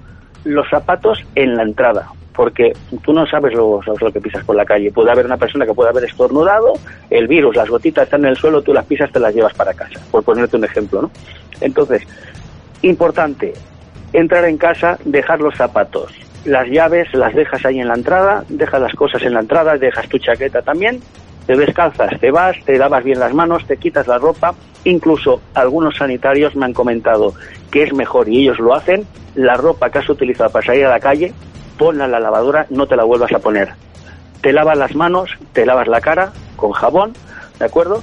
Y entonces ya, cuando tengas que ir a sacar las cosas que has comprado, igualmente lo mismo, rompes todos los plásticos, todo, todo- todos los envoltorios, eh, te vuelves a lavar las manos, porque claro, en los envoltorios tú piensas que todo eso que está en los supermercados, la gente lo está tocando. La gente está mirando, a ver, estas manzanas son más bonitas que las otras, y, y, la gente está toqueteando el producto, sí, que, que muchos irán con guantes, pero es que es igual, aunque vayan con guantes, si el agente infeccioso está por ahí, eh, el agente infeccioso se pone los guantes también, y tú con los guantes lo vas tocando todo, aunque luego los tires, tú has ido toqueteando de todo con esos mismos guantes. Entonces, a ver, hay que, hay que tener mucha cura con todo esto. Eh, con las llaves, con los zapatos, como comento, incluso te dicen que si has salido a la calle, casi mejor que lavarte la cara a las manos es meterte en la ducha y pegarte un buen baño, porque dicen que incluso en el pelo puede estar hasta tres o cuatro días. Por eso, estas medidas, aunque parezcan un poco ex- extremadas, vale la pena tenerlas en, en cuenta y llevarlas a cabo. Yo también recomiendo, esto ya a nivel personal, ¿eh? Eh, el sistema inmunológico, por suerte nosotros, pues, igual que los italianos y tal, nosotros tenemos la dieta mediterránea, por eso dicen que nuestro sistema inmunológico es más elevado y que estamos mejor, ¿no? Eh, yo recomiendo la ingesta también de vitamina C, ¿vale? No solo comer fruta, sino en estos casos, eh, por ejemplo, tomar suplementación, ¿no? No cuesta nada, la, o sea, la vitamina C o el zinc, que lo único que hacen, esto no es para sustituir la dieta, ¿eh? que conste simplemente como suplemento. Esto lo que hace es estimular el sistema in- inmune, por ejemplo, el zinc lo que hace es, es estimular la, o sea, la producción de glóbulos blancos. Entonces, mm, simplemente con, con, la, con la vitamina C, tomar unos cuantos lingotazos diariamente, de, o sea, de 2, 3 o 4 gramos diarios, que no está nada mal, que esto activa mucho el, el sistema inmunitario, aparte de que la vitamina C es hidrosoluble, o sea, no, no se carga el hígado y la que le sobra el cuerpo la excreta y sin, sin problemas. Entonces, es un consejo. Yo la vitamina C hace muchísimos años que la tomo, en mi familia la tomamos muchos, ¿eh? mi mujer también la toma. Y oye, mm, resfriados lo- los justos, casi nunca nos resfriamos por, por eso, ¿no? Pero ya te digo, bueno, esto es, esto es un consejo personal que le doy a la gente, ¿eh? O sea, no, esto que, que cada uno haga lo que quiera. Y de lo que comentábamos antes también, ah, fuera de micro, ¿no? Lo de las posibles teorías, si, si, si, si te parece hago un, Por supuesto, claro que sí. las, las comento así por encima Claro que sí. rápidamente y ya está. Porque mira, porque en principio, o sea, se comentaba mucho, hablando con otras personas también que conozco están bastante metiditas en temas, nos hablaban de esto, ¿no? Que, que la- al igual que pasó la gripe de, de 1918, que, que acabó con 40 millones de personas, bueno, que se le llamó la gripe española, porque, bueno, es que verdaderamente esta gripe, por lo visto, vino de Estados Unidos. Pues se llamó la gripe española porque, porque en España en aquel momento coincidía con la, con la Primera Guerra Mundial, en la que España era neutral, no estaba metida en el ajo, eh, pero verdaderamente asoló a, asoló a Europa. Lo que pasa que España era la que, lógicamente, al no estar en el conflicto, es de donde venían todas las noticias, de donde corrían, bueno, pues, pues los periódicos, o sea, donde la prensa estaba activa. Entonces, claro, todo se focalizó con que las noticias venían de allí y se, y, y se la llamó gripe española porque todo venía de España, ¿no? Pero verdaderamente no fue España, sino que fue toda Europa. Lo que pasa es que como corría la, la, la Primera Guerra Mundial, todo eso se quedó solapado. Mm, muchas tropas, o sea, muchos soldados murieron a consecuencia de la gripe. Obviamente esa noticia tampoco podía correr, porque eso hubiera diezmado la moral de los soldados, de los combatientes, el saber que estaban siendo asolados por un, por un enemigo eh, mm, invisible, por así decirlo. Y entonces sí que es cierto que por lo visto dijeron que era a través de, un- de unas tropas que vinieron de Estados Unidos que empezaron a infectar, empezaron a infectar a otros, a- a- a otros soldados y que así se fue propagando. La, la, la, la cuestión es que en, en España las medidas que se tomaron en aquel, en aquel momento no, no eran muy distintas a las de, a las de hoy en día. ¿eh? Bueno, la diferencia de aquella gripe también te tengo que comentar que no solo atacó a ancianos, eh, sino que también eh, mató a muchos niños, incluso gente con saludable, aparentemente jóvenes con, una gran vitalidad, también cayeron. ¿eh? Incluso se dice que, que, afectó a animales como perros y gatos, o sea, los típicos animales de, o sea, de compañía de, eh, de casa. Fue, fue algo tremendo. Entonces, eh, las, las medidas, como te comentaba, que se tomaron en aquel entonces fue, pues como hoy en día se está diciendo, el confinamiento, o sea, hacer una cuarentena, el distanciamiento entre personas, el llevar mascarillas, incluso hay fotos de época, precisamente, yo no sé si ayer o antes de ayer vía WhatsApp me pasaron unas fotos de, de, principios de, siglo pasado, que, veías a la gente paseando por la calle con, con mascarillas y con cosas, ¿no? Entonces, no es ninguna novedad las medidas que se tomaron entonces. Ahora parece que esta gripe eh, lo que está haciendo es que en los jóvenes, eh, digamos que serían los portadores, ¿vale? que pueden ser asintomáticos o que, los, o que sintomatológicamente no se pueden ver muy afectados, pero sí que se está cebando con las personas más débiles, ¿vale? Sobre todo con la tercera edad, ¿eh? y con, las, con las personas que son más propensas a poder padecerlo, como pueden ser eh, los grupos de riesgo que son diabéticos, los hipertensos o las personas eh, asmáticas, ¿no? que tienen problemas respiratorios, que serían los más débiles. Y las, y las hipótesis que habíamos estado hablando, hay quien te dice que, bueno, pues que a consecuencia del deshielo de los polos, que los virus de hace millones de años se han reactivado y demás, eh, se habló de, del virus, lo que todo el mundo comentó al principio, del virus salido de China, de Wuhan, ¿no? Pero es que curiosamente también se, se, dice que cerca a 100 metros o 200 metros de ese famoso mercado donde dicen que salió este virus, ¿no? Por, a, través del pangolín y de, de, del tipo de alimentación que llevan allí, pues justamente hay un laboratorio, un laboratorio bioquímico ahí cerca donde dicen que se podría haber eh, escapado vamos así, va a poner entre comillas, escapado ese virus, ¿no? Eh, se barajó la posibilidad también de un ataque por parte de Estados Unidos, porque todo el mundo es lo primero que pensó. Incluso yo también lo pensé al principio, ¿eh? cuando se empezaban a escuchar noticias. A ver, eh, el crecimiento del gigante oriental, o sea, de China, tecnológicamente, en carrera espacial, en comercio. Estamos viendo como la mayoría de factorías de Europa, de, o sea, de fabricantes de piezas, están cerrando, lo están fabricando toda China y lo traen allí. Se están haciendo con el poder. Eh, entonces, eh, ya estaba anunciado ya de hace años que de seguir a este ritmo eh, China se iba a convertir en la primera en la primera potencia mundial. Entonces, todo el mundo piensa, bueno, esto será una, una maniobra, ¿no? Pero vamos, de haber sido así, la, bomba les ya en las manos porque eh, se están afectando ellos mismos, ¿no? Es como tirar piedras a tu tejado, porque ellos eh, también se están llevando una parte muy muy negativa de, o sea, de toda esta pandemia. Pero bueno, al, al, al igual que ocurrió con el 11S, ¿no?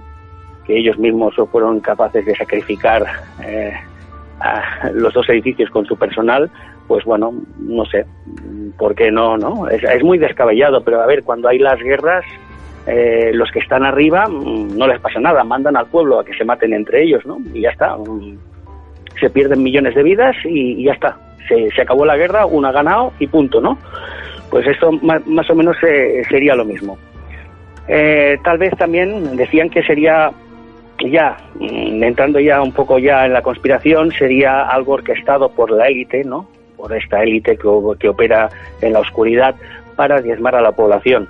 Si hacemos memoria, podemos pensar que hace meses, hace ya incluso algunos años, siempre por parte de los gobiernos, incluso aquí en España, sin ir más lejos, se hablaba de la preocupación de cómo íbamos a mantener las pensiones en el futuro, de que gracias a la, al nivel de vida que llevamos actualmente la gente es longeva, se alargó la edad de jubilación de los 65 a los 67 para que estés activo más tiempo. Entonces, eh, piensas, bueno, ¿cómo se va a sostener todo esto? Y no es un problema que afecta simplemente a España, afecta a más países, afecta a todo el mundo. Con esto de la longevidad, hay que mantener las pensiones. Entonces, claro, eh, las mentes más mal pensadas, o bueno, a veces dicen eso de piensa mal y acertarás, ¿no? Eh, parece como un plan eugenésico, ¿no? Parece como una como hacer limpieza, ¿no? Como decir, vamos a soltar esto y que salve si quien pueda, ¿no? Y esto se está cebando pues precisamente con las personas más débiles, con la tercera edad sobre todo, que es la, digamos, la sobrecarga que tienen los estados, ¿no? Los pensionistas, toda la gente que no está en activo, ¿no? En cambio parece que los jóvenes sí son portadores, a los jóvenes no les pasa nada, bueno sí, más de uno también puede morir, lógicamente porque tenga afecciones, pero es que parece, si lo piensas bien, eh, es como dijeras, mira, mmm, se lleva por delante a los débiles y a la gente mayor, ¿no? Entonces, eh, descabellado, mm, todo lo que tú quieras, ¿no? Pero es una de las hipótesis que, que, se, que se baraja. También se hablaba de un posible experimento, a ver qué ocurría, porque algo peor puede estar al acecho. No sé, yo estas son las diferentes hipótesis que se han barajado. Yo lo dejo ahí en el aire, que cada uno se quede con lo que más eh, con lo que más le, le resuene. Pero ya te digo, esto es muy curioso que a diferencia de otras gripes esté precisamente cebándose con, con la población más débil, ¿no? Y con y sobre todo con la tercera edad, como si fuera un plan eugenésico, la verdad. Y ahí queda la cosa. Estos son lo- las diferentes hipótesis, ¿no? Que corren y que se comentan.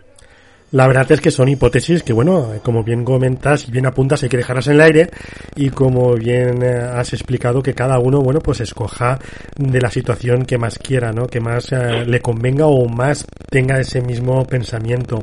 Ya bien sean las versiones oficiales que están eh, diciendo los distintos gobiernos afectados por el COVID-19, como las otras versiones que, estudiando un poco y atando cabos, bueno, pues como bien decías, no son tan descabelladas como, como en un primer momento Eh, Exacto. Y sobre todo lo que quise hacer hincapié, sobre todo la gente, porque a veces dicen, "No, es que el confinamiento, es que, a ver, eh, hace 40 años, mm, bueno, cuando, cu- cuando, cuando yo era jovencito, por ejemplo, no teníamos todo lo que tenemos hoy en día, no teníamos internet, eh, no teníamos eh, los móviles, no teníamos nada. Entonces, a ver, un confinamiento actual no es como un, como un confinamiento de hace 40 años, ¿vale? O, co- como hace 100 años con la primera gripe, ¿vale? Hoy en día hay tecnologías que estas tecnologías nos permiten poder vernos, hacer videoconferencias, poder jugar online, poder hacer cosas. No estamos en una guerra, es una pandemia, una guerra puede durar años. Eh, esperemos que la pandemia en, en poco tiempo se, o sea, se pueda solucionar y podamos volver a la normalidad. Yo más que nada lo digo para que toda la gente que está desesperando por no poder salir a la calle, que a ver, mm, que es una medida cautelar, que esto pasará pronto, esperemos, ¿vale? Y que hubieron tiempos en que hubiera sido esto mm, mucho peor, eh, que hubiera sido peor llevarlo, y que hoy en día, eh, gracias a la tecnología, eh, que usada inteligentemente es buena, entonces tenemos toda esta serie de ventajas que hace 40 años o hace 100 años no se tenía. Incluso aprovechar para hacer aquellas cosas para las que nunca tenemos tiempo, para ordenar el armario, para colgar ese cuadro, para, para hacer mil y una cosas para, para las que nunca tenemos tiempo, ¿no? Entonces, a ver, eh, siempre se pueden hacer cositas. Eh, no es para ahogarse con un vaso de agua, ¿vale? No estamos en una guerra y simplemente es tener paciencia, eh, tomar todas las medidas de precaución, tomárselo con tranquilidad, mirar de optimizar eh, ese tiempo, mirar de tener las herramientas que tenemos a mano, la tecnología y mirar de distraernos al máximo y punto. Yo personalmente el confinamiento lo llevo bastante bien. Bueno, pues eh, apuntamos también eh, esa recomendación que yo creo que en estos momentos es crucial, el quedarnos en casa, el, salir lo más imprescindiblemente posible eh, y estar, bueno, pues eh, a, a la expectativa y, a- y expectantes a lo que va sucediendo durante los próximos días, a ver si realmente llegamos a ese famoso pico que estamos hablando durante toda la noche y días anteriores y que, bueno, que pase toda esta pesadilla lo más pronto posible. Esperemos, ojalá. Bueno, pues Mario, muchísimas gracias por haber querido contarnos, eh, bueno, pues es- todas esas teorías y toda la actualidad y todo lo que está sucediendo, ¿no? En Cataluña y nos lo hayas contado de primera mano. Agradecerte, como te comentaba anteriormente, que eh, te hayas querido prestar a colaborar esta tarde noche con nosotros y nos hayas contado todas las cifras y todos los datos. Muchísimas gracias a ti, Raúl, y quisiera lanzar un fuerte abrazo y mucho ánimo a todos los oyentes. Pues muchísimas gracias y muy buenas noches, eh, amigo Mario. Buenas noches, compañero.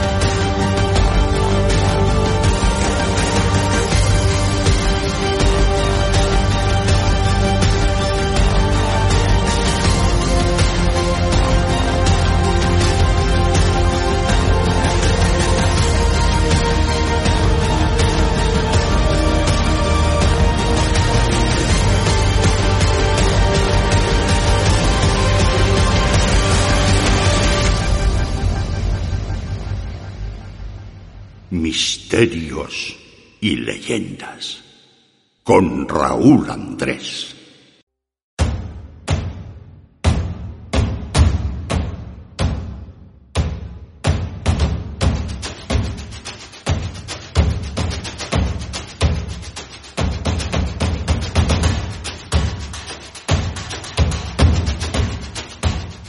Bueno, y esta noche para finalizar el programa de, de esta madrugada, ¿no? Esta tarde-noche que la hemos dedicado al COVID-19, como ya hemos hecho eh, el pasado sábado, que empezamos esta, esta andadura, por el problema que está sacudiendo a toda la humanidad en esta pandemia de coronavirus. Hemos hecho, hemos realizado estos programas especiales durante toda la semana y esta noche para finalizar tenemos eh, a un técnico de laboratorio de urgencias del Hospital La Fe de Valencia. Ella es Sagrario Martí Bravo y primero que nada vamos a darle la bienvenida. Muy, muy, muy buenas noches, Sagrario. Hola, hola, hola. Bueno, pues primero que nada nos gustaría saber qué es eh, la, la, la, la labor que realizas tú en el Hospital La Fe de Valencia. Mm, vale, pues eh, yo trabajo en el laboratorio de urgencias y recibimos, pues evidentemente, mm, muestras de personas eh, afectadas por este por este virus, mm, tanto las que están hospitalizadas, que requieren un seguimiento eh, diario, lo que son los controles de, conforme evolucionan en- sobre esta enfermedad, que son, mm, pues te pueden, nos pueden llegar muestras de a las 8 de la mañana, porque, eh, claro, a esta gente hay que hacerles un seguimiento diario, evidentemente. Entonces, de buena mañana se les extrae sangre, eh, tres tubos mínimo, mm, lo que comporta utilizar eh, solo una maquinaria para este tipo de, de muestras, quiere decir, el laboratorio es mm, muy grande y de hecho en la FE nos juntamos dos, dos turnos, mm, urgencias, que, evidentemente funciona 24 horas al día, tres turnos, y ordinario. Ordinario son muestras diarias. La gente, pues cuando tienes eh, que entrar en un quirófano, previamente te han de hacer una analítica. mm, diferentes tipos de, de pacientes, quiero decir. Entonces, claro, eh, nosotros utilizamos nuestra eh, maquinaria porque dentro del laboratorio eh, estamos los de urgencias, mm, que tenemos nuestras propias máquinas. Pero algunas se comparten con el laboratorio de ordinario.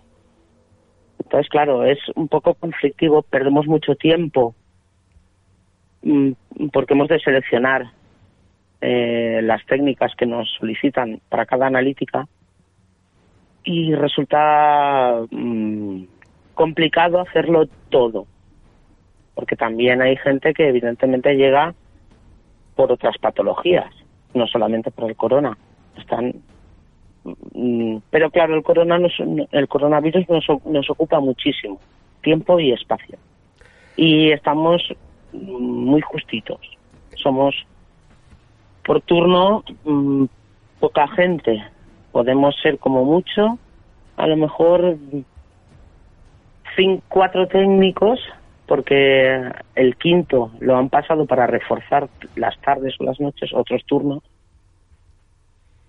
Y nos apoyamos con los de ordinario por la mañana. Entonces, para, para procesar un- una muestra de coronavirus necesitamos un técnico solo para eso y otro de apoyo, porque él no puede tocar nada, no puede darle a un botón de, de start para empezar a procesar las muestras. Tiene que haber un segundo técnico de apoyo. ¿Cuáles son las maquinarias utilizadas, Sagrario? ¿Cuáles son las, las maquinarias utilizadas para detectar eh, ese positivo o ese negativo en un uh, Ya, coronavirus? no, esto corresponde, no, vamos a ver, esto corresponde más a lo que es el servicio de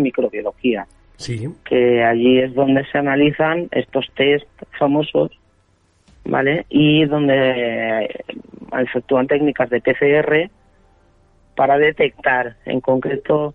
Nosotros en el laboratorio de urgencias lo que hacemos es mm, una analítica general, pero tiene ciertas técnicas que se ha visto conforme, porque esto va evolucionando también día a día. Quiero decir, pues a- ayer se vio, porque claro, hay gente detrás de todos esos resultados, observándolos y viendo qué coincidencias, qué cosas comunes, qué técnicas comunes están alteradas en este tipo de pacientes. Por lo tanto, a nosotros nos van día a día, porque vamos día a día, añadiendo, pues ahora se ha visto, por ejemplo, se ha visto, ya hace unos días, se ve que en una hematología, en una prueba de sangre, que, mm, una coagulación, un tubo de coagulación que se llama, ¿vale? Normalmente vienen, suelen venir, una analítica normal comprende tres tubos. Uno de bioquímica, uno de hematología y uno de, de eh, coagulación. Vale, pues ahora, por ejemplo, en el tubo de coagulación se ha visto en este, en este tipo de pacientes que coincide que los, los dímeros, una técnica que, que mide un, una parte, por así decirlo, un, una, un integrante de la sangre, ¿vale? Se dispara, se dispara mucho. Entonces, están pidiendo dímeros a mm, todos, mogollón. ¿Qué nos pasa? Que también esto mm, repercute en el tema reactivos, por ejemplo, estamos teniendo problemas con los reactivos. Las máquinas mm, funcionan con unos reactivos, ¿vale? Claro, esos reactivos nos los suministra un una empresa con un transportista, pero vienen del extranjero, eh, entonces para pasar las aduanas tienen problemas, el transportista no va a llegar, no tenemos reactivos. Pasa igual un poco como con las mascarillas, ¿vale? Hay tanta demanda que esto nos ha sobrepasado un poco, nos ha pillado así un poco, por decirlo, en bragas o mal coordinados, entonces estamos teniendo problemas de suministro. Igual que en las mascarillas estamos teniéndolo con reactivos que necesitamos para procesar nuestras muestras, para dar un resultado y saber cómo evoluciona ese paciente. Entonces todo esto es como, como, como una cascada de, de marrones, eh, ¿sabes? Si empieza por arriba a tener defectos la cascada, pues, pues los de abajo, vamos, estamos vendidos. No podemos hacer nada, no tenemos material con el que trabajar. Y eso es un poco lo que nos pasa. Los técnicos del laboratorio sois los que estáis en, en la sombra, entre comillas, para detectar, bueno, pues y, y realizar esos esos informes y esos Ya. análisis importantes. ¿Cuál es la, la, la importancia de, de Somos poder tener todos. Exactamente, pero ¿cuál es la importancia de tener ese material necesario para vuestra labor? Pues dar un resultado, así como te lo he dicho antes, dar un resultado, un, un valor, un número que diga que tú tienes esta, esta parte de tu cuerpo afectada. Eso también, a ver, mm, para detectar y, y diagnosticar un COVID no puedes basarte simplemente en una analítica como las que hacemos en el laboratorio de urgencias. Ha de ser un, un compendio de todo. Quiero decir, te harán una placa esa, mm, de la zona pul- pulmonar. Esa placa revelará si tienes alguna mm, mm, patología, si tienes alguna sombra que indique que ahí puede haber un foco de infección, pero también se apoyan luego en pruebas microbiológicas, lo que evidentemente estas pruebas tardan más, porque son técnicas más costosas de realizar, más largas, duran más. El- la analítica que nosotros realizamos en el laboratorio de urgencias es más rápida, sí, en ese sentido sí, pero tampoco te indica totalmente que sea que, que tengas esta patología. Se- ahora es lo que vengo a, lo que estaba comentando antes. Se ha visto, porque se están estudiando todos los casos, y viendo las cosas comunes que tienen unos con otros para poder mm, atacar esto, claro, no hay más.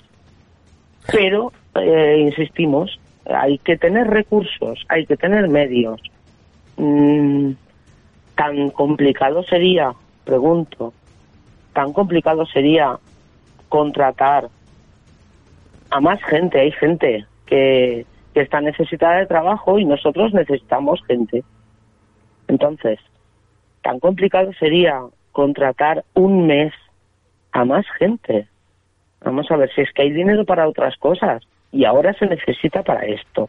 Y es cierto que estamos mm, desbordándonos, sí. Aún a lo mejor hay sitios, nosotros por ejemplo en la fe, aún no estamos a nivel de otras comunidades con gente tirada en los... No, no están en los pasillos, no.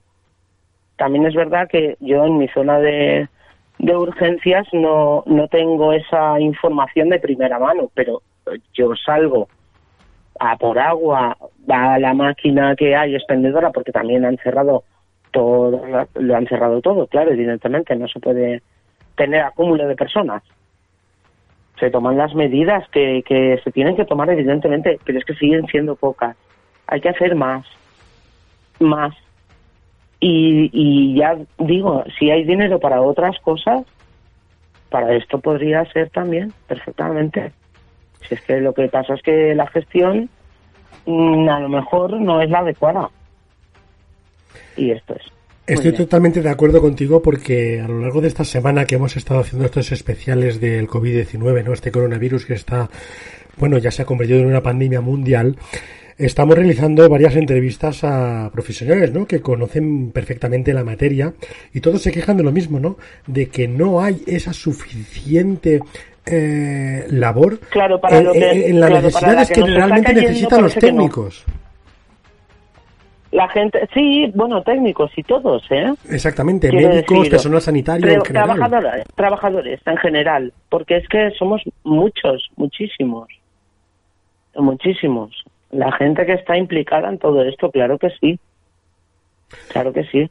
Entonces, Sagrario, tú mm, como técnico de laboratorio, ¿nos podrías explicar eh, en el momento que os llega una, un- una, muestra, una- sí. una- una muestra, ¿no? Como bien sabes tú, que mejor que yo, evidentemente, porque yo no soy técnico de laboratorio ni personal sanitario, evidentemente. Pero cuando os llega una Claro. muestra, ese proceso, ¿cuánto tarda eh, eh, en realizarse para dar un positivo o un, o un negativo en COVID-19? Es que insisto, insisto, lo que comentaba, mm, con una analítica básica que hacemos en urgencias, porque es, es una analítica, a ver, adecuada a la patología de cada uno, evidentemente. Hay mm, tropecientas mil técnicas que se pueden se pueden realizar sobre un tubo de bioquímica. Puedes determinar una glucosa, una creatinina, mm, una urea, una, una creatinina, las dos cosas si piensas que tiene un, un problema, una patología de riñón. Si piensas que es de hígado, pues pides unas enzimas hepáticas, una LDH. Quiero decir, eh, técnicas sobre eh, las que actuar hay 100.000, 100.000. Pero no puedes determinar, se está viendo, se está viendo que hay ciertas coincidencias con este tipo de enfermos que, que se alteran, esas esas técnicas se alteran, pues eh, mm, no sé, por ejemplo, ahora una procalcitonina o a lo mejor no es la más adecuada, pero bueno, que hay ciertas técnicas en las que se está viendo que este tipo de pacientes se altera, se eleva o, o disminuye, depende de lo que sea también. Pero con una analítica de urgencias, solo con esto, tú no puedes, tienes una sospecha, pero tú no puedes diagnosticar un COVID así con esto solo. Necesitas, como comentaba antes, un tipo de técnicas de microbiología y otras radiología. Mm, Hay mm, múltiples factores que indican que esto es un COVID. Con una analítica de laboratorio puedes tener una sospecha. ¿Por qué sí? Pues porque viene con unos síntomas que coinciden. Pero tú no puedes diagnosticar solo con eso una un COVID. Últimamente también se está hablando de esos eh, esas pruebas no inmediatas no que se están realizando simplemente Ah, con que mm, no, ahí esto ahí no ¿qué, pod- puedo- qué podríamos no podríamos No, comentar lo nada siento. No puedo porque esto, mm, insisto, corresponde a microbiología, no no es una no es una técnica que se realice en un laboratorio de urgencias. Correcto. Eh, volviendo a- al laboratorio, ¿no? Eh, cuando tenemos esa, esa muestra, sí que podemos, por ejemplo, eh, añadiendo esa prueba, por ejemplo, radiológica, eh, sí que podemos eh, intuir o podemos diagnosticar Sí, que esa se- persona sí, se está. sospecha y al final se diagnostica, evidentemente. Cuando tienes todo el compendio y los resultados de todo, en este momento sí, evidentemente sí. Vosotros en Claro, ya no hay duda ninguna. Ajá. Quiero decir, ya se ha visto. Vosotros cuando ya tenéis esa prueba de laboratorio de, de esa analítica, eh, ¿qué es lo Sí. que qué, qué es lo que qué es el paso que seguís eh, después? Cuando es- sea positivo, sea negativo, ¿cuál es el paso que, que, que tenéis que realizar después una vez habéis hecho ese Nada, análisis? nosotros, eh, nuestro, nuestro, nuestra función termina ahí. Mm, No hay nada más que hacer. Entonces decir, el médico hecho- correspondiente con vuestra analítica Ah, claro. Y eh, vu- vu- vuestra Claro, vuestro se trabajo. comunica, se comunica con el. Vamos a ver, la analítica la solicita un médico Sí, mm, que lleva este caso, el caso de este paciente. Correcto. Nosotros somos, eh, eh, claro, nosotros y nuestros facultativos también eh, somos los encargados de dar un resultado que luego valorará este primer facultativo que ha solicitado nuestra analítica, esa analítica. Hasta ahí llegamos, o sea, no hay más que hacer, se acabó nuestro trabajo. Quiero decir, es como, sí, no sé, como cuando haces un pan y ya tienes el pan hecho, correcto. pues ya está. Ya está. Correcto. Eh, en, lo, en lo que llevamos de, de esta crisis ¿no? de, del COVID-19, eh, Sí. en tu turno, porque me imagino que haréis varios turnos, ¿no? No estaréis todos 24 Claro, horas. sí, sí. Aunque sí que es cierto- 24 horas a turno. Exactamente, aunque sí que es cierto que habéis reforzado mucho, eh, tanto en, urgen- en urgencias como en planta, como en todos los servicios, ¿no? Eh, Por desgra- desgraciada- desgraciadamente, ah, por la situación. Pero en un día normal, en un turno normal, Pero espera, perdón, me has dicho, hemos reforzado. sí, Mm, en la fe no se ha reforzado. a lo mejor en, en plan, a lo mejor en otros en otros departamentos sí, Sí. pero en concreto en el laboratorio de urgencias es más, mm, agradezco desde aquí a las compañeras de, no, no lo oirán, pero bueno, agradezco desde aquí a las compañeras de ordinario porque nos echan una mano porque saben que eh, este tipo de, el tipo de muestras del COVID, de un paciente con COVID, requiere que seamos dos técnicos los que estemos, insisto, como decía al principio, los que estemos encima de ello. Sí. O sea, uno, uno exclusivamente se dedica a este tipo de muestras y el segundo va de, va de apoyo detrás de él. O sea, somos dos técnicos menos para también tener el tipo de todas el resto de muestras que son de urgencias, que de gente que entra, que es verdad que ha disminuido la cantidad de pacientes que entra en, en urgencias. O sea, ahora no es que tenga, uy, me, me duele un poco la cabeza, me voy a urgencias. No, es verdad que eh, esto ha disminuido, ¿vale? Pero el resto de pacientes, este tipo de muestras nos ocupa muchísimo tiempo a todos. Entonces, la gente de ordinario, de por la mañana solamente, porque luego eh, eh, estas compañeras tienen otro turno, entonces trabajan de 8 a 3. Es distinto, trabajan de lunes a viernes y muchos sábados del- de 8 a 3. Urgencias funciona distinto. Urgencias no para, son 24 horas sobre 24 a turnos. Y tenemos unos turnos pues un poco exhaustivos. Por esto, refuerzo, sí, sí, sí, es lo primero que pedimos. La verdad es que es muy importante, ¿no? Lo que estás comentando y agradeciendo a ese otro personal que no está vinculado directamente con, Claro. con urgencias. Con nosotros. Exactamente. Y me gustaría, bueno, pues que nos comentaras en ese turno, ¿no? Que tú, por ejemplo, puedes realizar ese turno de ocho horas, eh, ¿cuántos ah, análisis técnicos tienes que realizar, tanto tú como tus otros Pues compañeros, mira, ¿no? ayer por la... A ver, hoy estamos a sábado. Correcto. Ayer por la mañana estuve trabajando también, tenía turno de mañana. Realizamos solamente en COVID 127 casos. Cien- 125 o 127 casos. Pero vamos, un montón. Porque efectivamente cualquier cualquier persona ya no da tiempo a a ver cómo lo explico yo esto no da tiempo a, a, a cada uno de los que llegan porque hay muchísima gente con síntomas esta sintomatología es muy diversa y engloba muchísimas patologías al tener tos fiebre o y diarrea pues puede ser causa de cualquier cosa. Entonces, antes sí que si habían pocos casos sí que daba tiempo a realizar pruebas más específicas para detectar esto.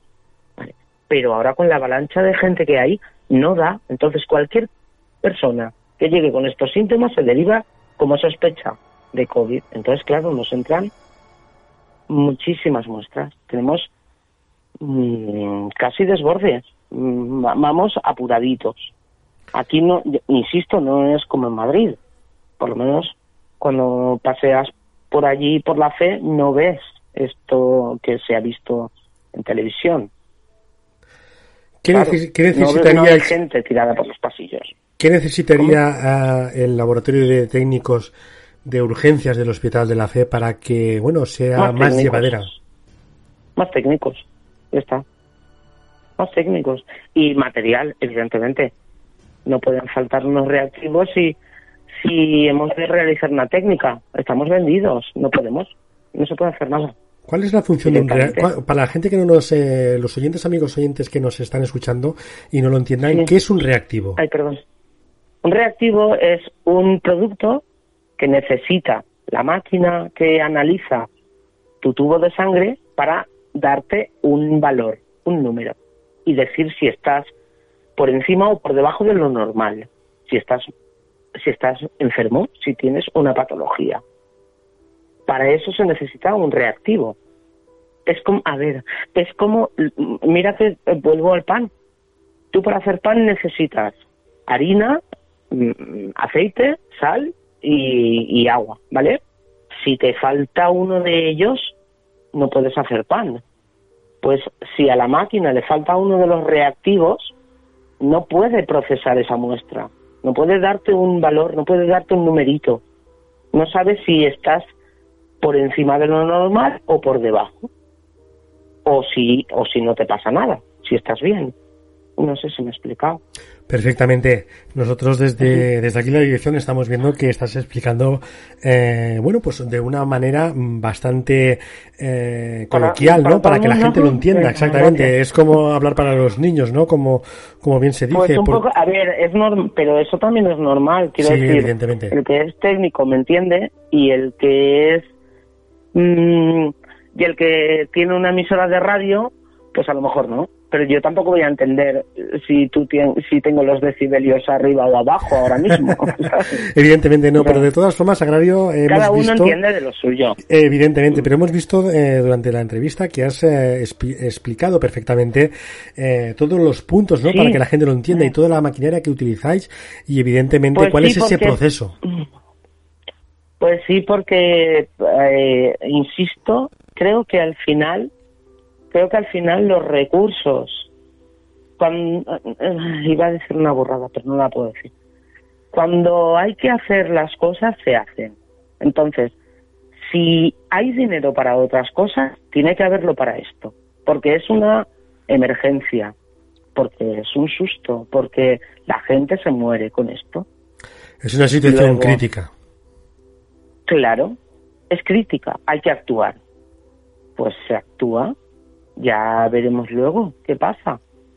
Luego ya No, se pedirán no sé. responsabilidades Es mi si hay que opinión, es hacerlo mi- exactamente. Es, es mi opinión personal. También Sí, no, hay mucha gente que está de también- totalmente de acuerdo contigo, Sagrario. Claro, también reconozco a lo mejor que puede, es- será muy complicado gestionar todo esto. Pues imagínatelo. O sea, la faena que tendrá el, el- los mandamases, ¿vale? Bueno, yo Pero pienso que también complicado tampoco, ¿no? Porque si han podido ponerse de acuerdo en, eh, por ejemplo, en la, comunidad, otras en, la, en la Comunidad de Madrid, de hacer IFEMA, Mm. que sea un, un, un hospital de campaña, o el Palacio de Sí. Hielo, que sea, bueno, pues una morgue, pues yo creo que en todo lo ancho y estrecho y largo que es en nuestro país de España, España, pueden mm. in- involucrarse, ¿no? Y Aquí introducir esas en inyecciones de dinero para lo que haga falta, sobre Sí. todo a, a los, a los que estáis en, en la sombra, porque realmente la- eh, vuestro trabajo es una cosa, el técnico de laboratorio está en la sombra, nadie conoce qué es lo que realmente está realizando un técnico de laboratorio. Y es una, y, y- y- Pues y- la gente no sabe que, que el técnico de laboratorio es fundamental e imprescindible para un diagnóstico. Vale que luego, como bien comentabas anteriormente, se necesitan otras pruebas como radiologías, eh, tags, eh, no sé, un montón de, de- Sí, de pruebas que se pueden sí, realizar. más- Pero más- lo más que es el técnico de laboratorio en el sentido de analizar esa muestra de sangre o esa muestra de, de- ¿eh? exactamente Técnicos, auxiliares, Exactamente. enfermeros. Todo es importante para diagnosticar realmente qué es lo que sucede a es. ese tipo de paciente o qué patología está Pues, a- sufriendo en ese pues tipo de. Apoyarlos. Eh, pues vamos a apoyar. Bueno, pues Agrario, decirte Diga. que desde el programa Misterios y Leyendas, durante toda esta semana hemos estado agradeciendo y hemos estado viendo esas muestras de Mm. cariño y to- sobre todo esa gran labor que están haciendo ya no los técnicos del laboratorio, que es una, una No, parte claro, fundamental, no, pero realmente, exactamente, realmente Sí. todo se conjuga a personal sanitario. En, el pers- en esa palabra yo creo que es Eh, una eh, palabra muy, a- muy, muy, muy amplia, es un abanico muy grande Sí, que te- en, en tenemos donde, mucho- exactamente, en donde concurren la- eh, técnicos de laboratorio, enfermeras, médicos, mucho, mucho. Y, eh, ya no solamente eso, ya te digo. radiólogos, todo, es un mundo muy, los muy amplio. Correcto. mm, personal de limpieza, por Dios. Exactamente, que son los que se que es el desinfectan trabajo que tienen también, mantenimiento. Es que vamos, ahora, mm, perdón si se me pasa alguno, pero que somos muchos, pero evidentemente es nuestro trabajo y hay que apoyar, pero el de los políticos es ahora también el suyo. Sí, y ah, han de hacer, correcto. ahí estamos. Si no, Poner las medidas abajo- necesarias y todos los, los materiales que se necesita para Claro, combatir esta crisis nos- que estamos nos sufriendo. locos. Correcto, exactamente. Es. Venga, bueno, pues nada. Bueno, Mm, pues, eh, un saludo. Sagrario, muchísimas gracias todos. por haber colaborado esta noche en nuestro programa Gracias. y agradecerte Gracias que hayas intervenido, ¿no? Así en, en- en streaming, ¿no? De, de última hora, pero que te agradezco Sí, un poco, muchísimo sí, que hayas poco. participado en el programa de hoy para que nos hayas contado esa parte técnica de laboratorio que, bueno, que Sí. es tan imprescindible, ¿no? Para la, la- la elaboración y sobre todo para diagnosticar este COVID-19 en los tiempos que estamos corriendo en estos momentos. Pues sí, para ayudar. Gracias. Gracias. Muchísimas gracias y Venga. muy buenas noches. Un saludo.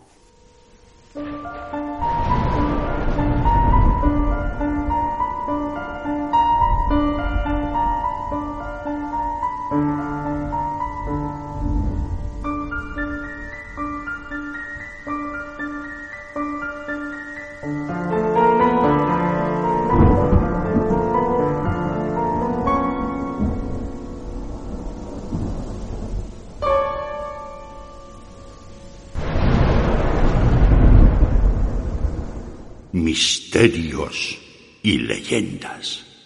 Con Raúl Andrés.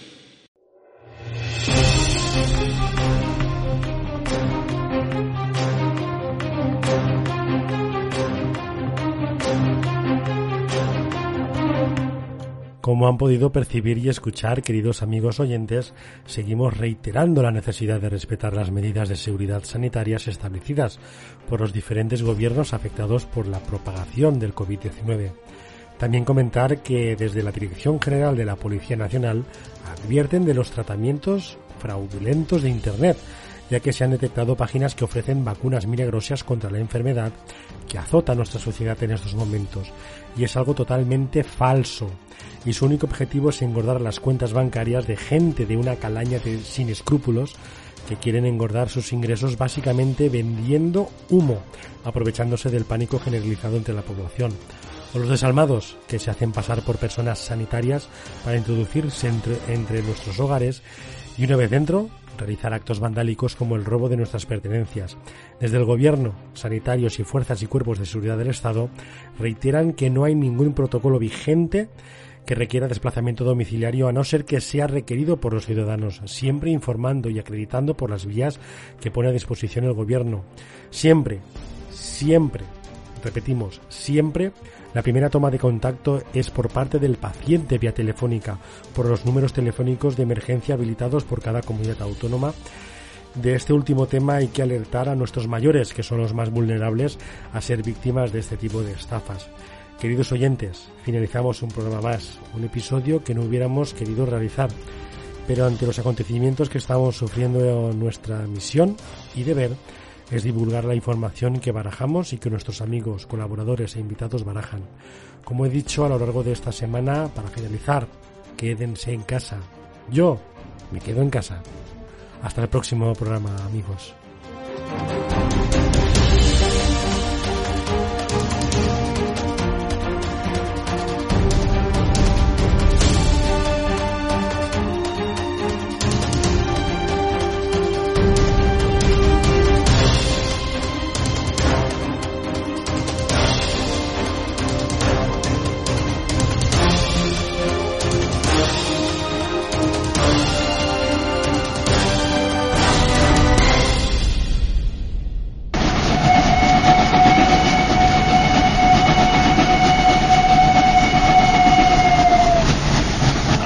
Atención, atención.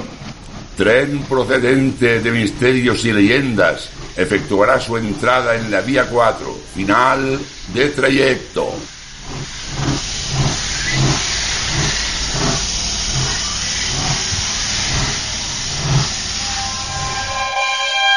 Misterios y leyendas con Raúl Andrés.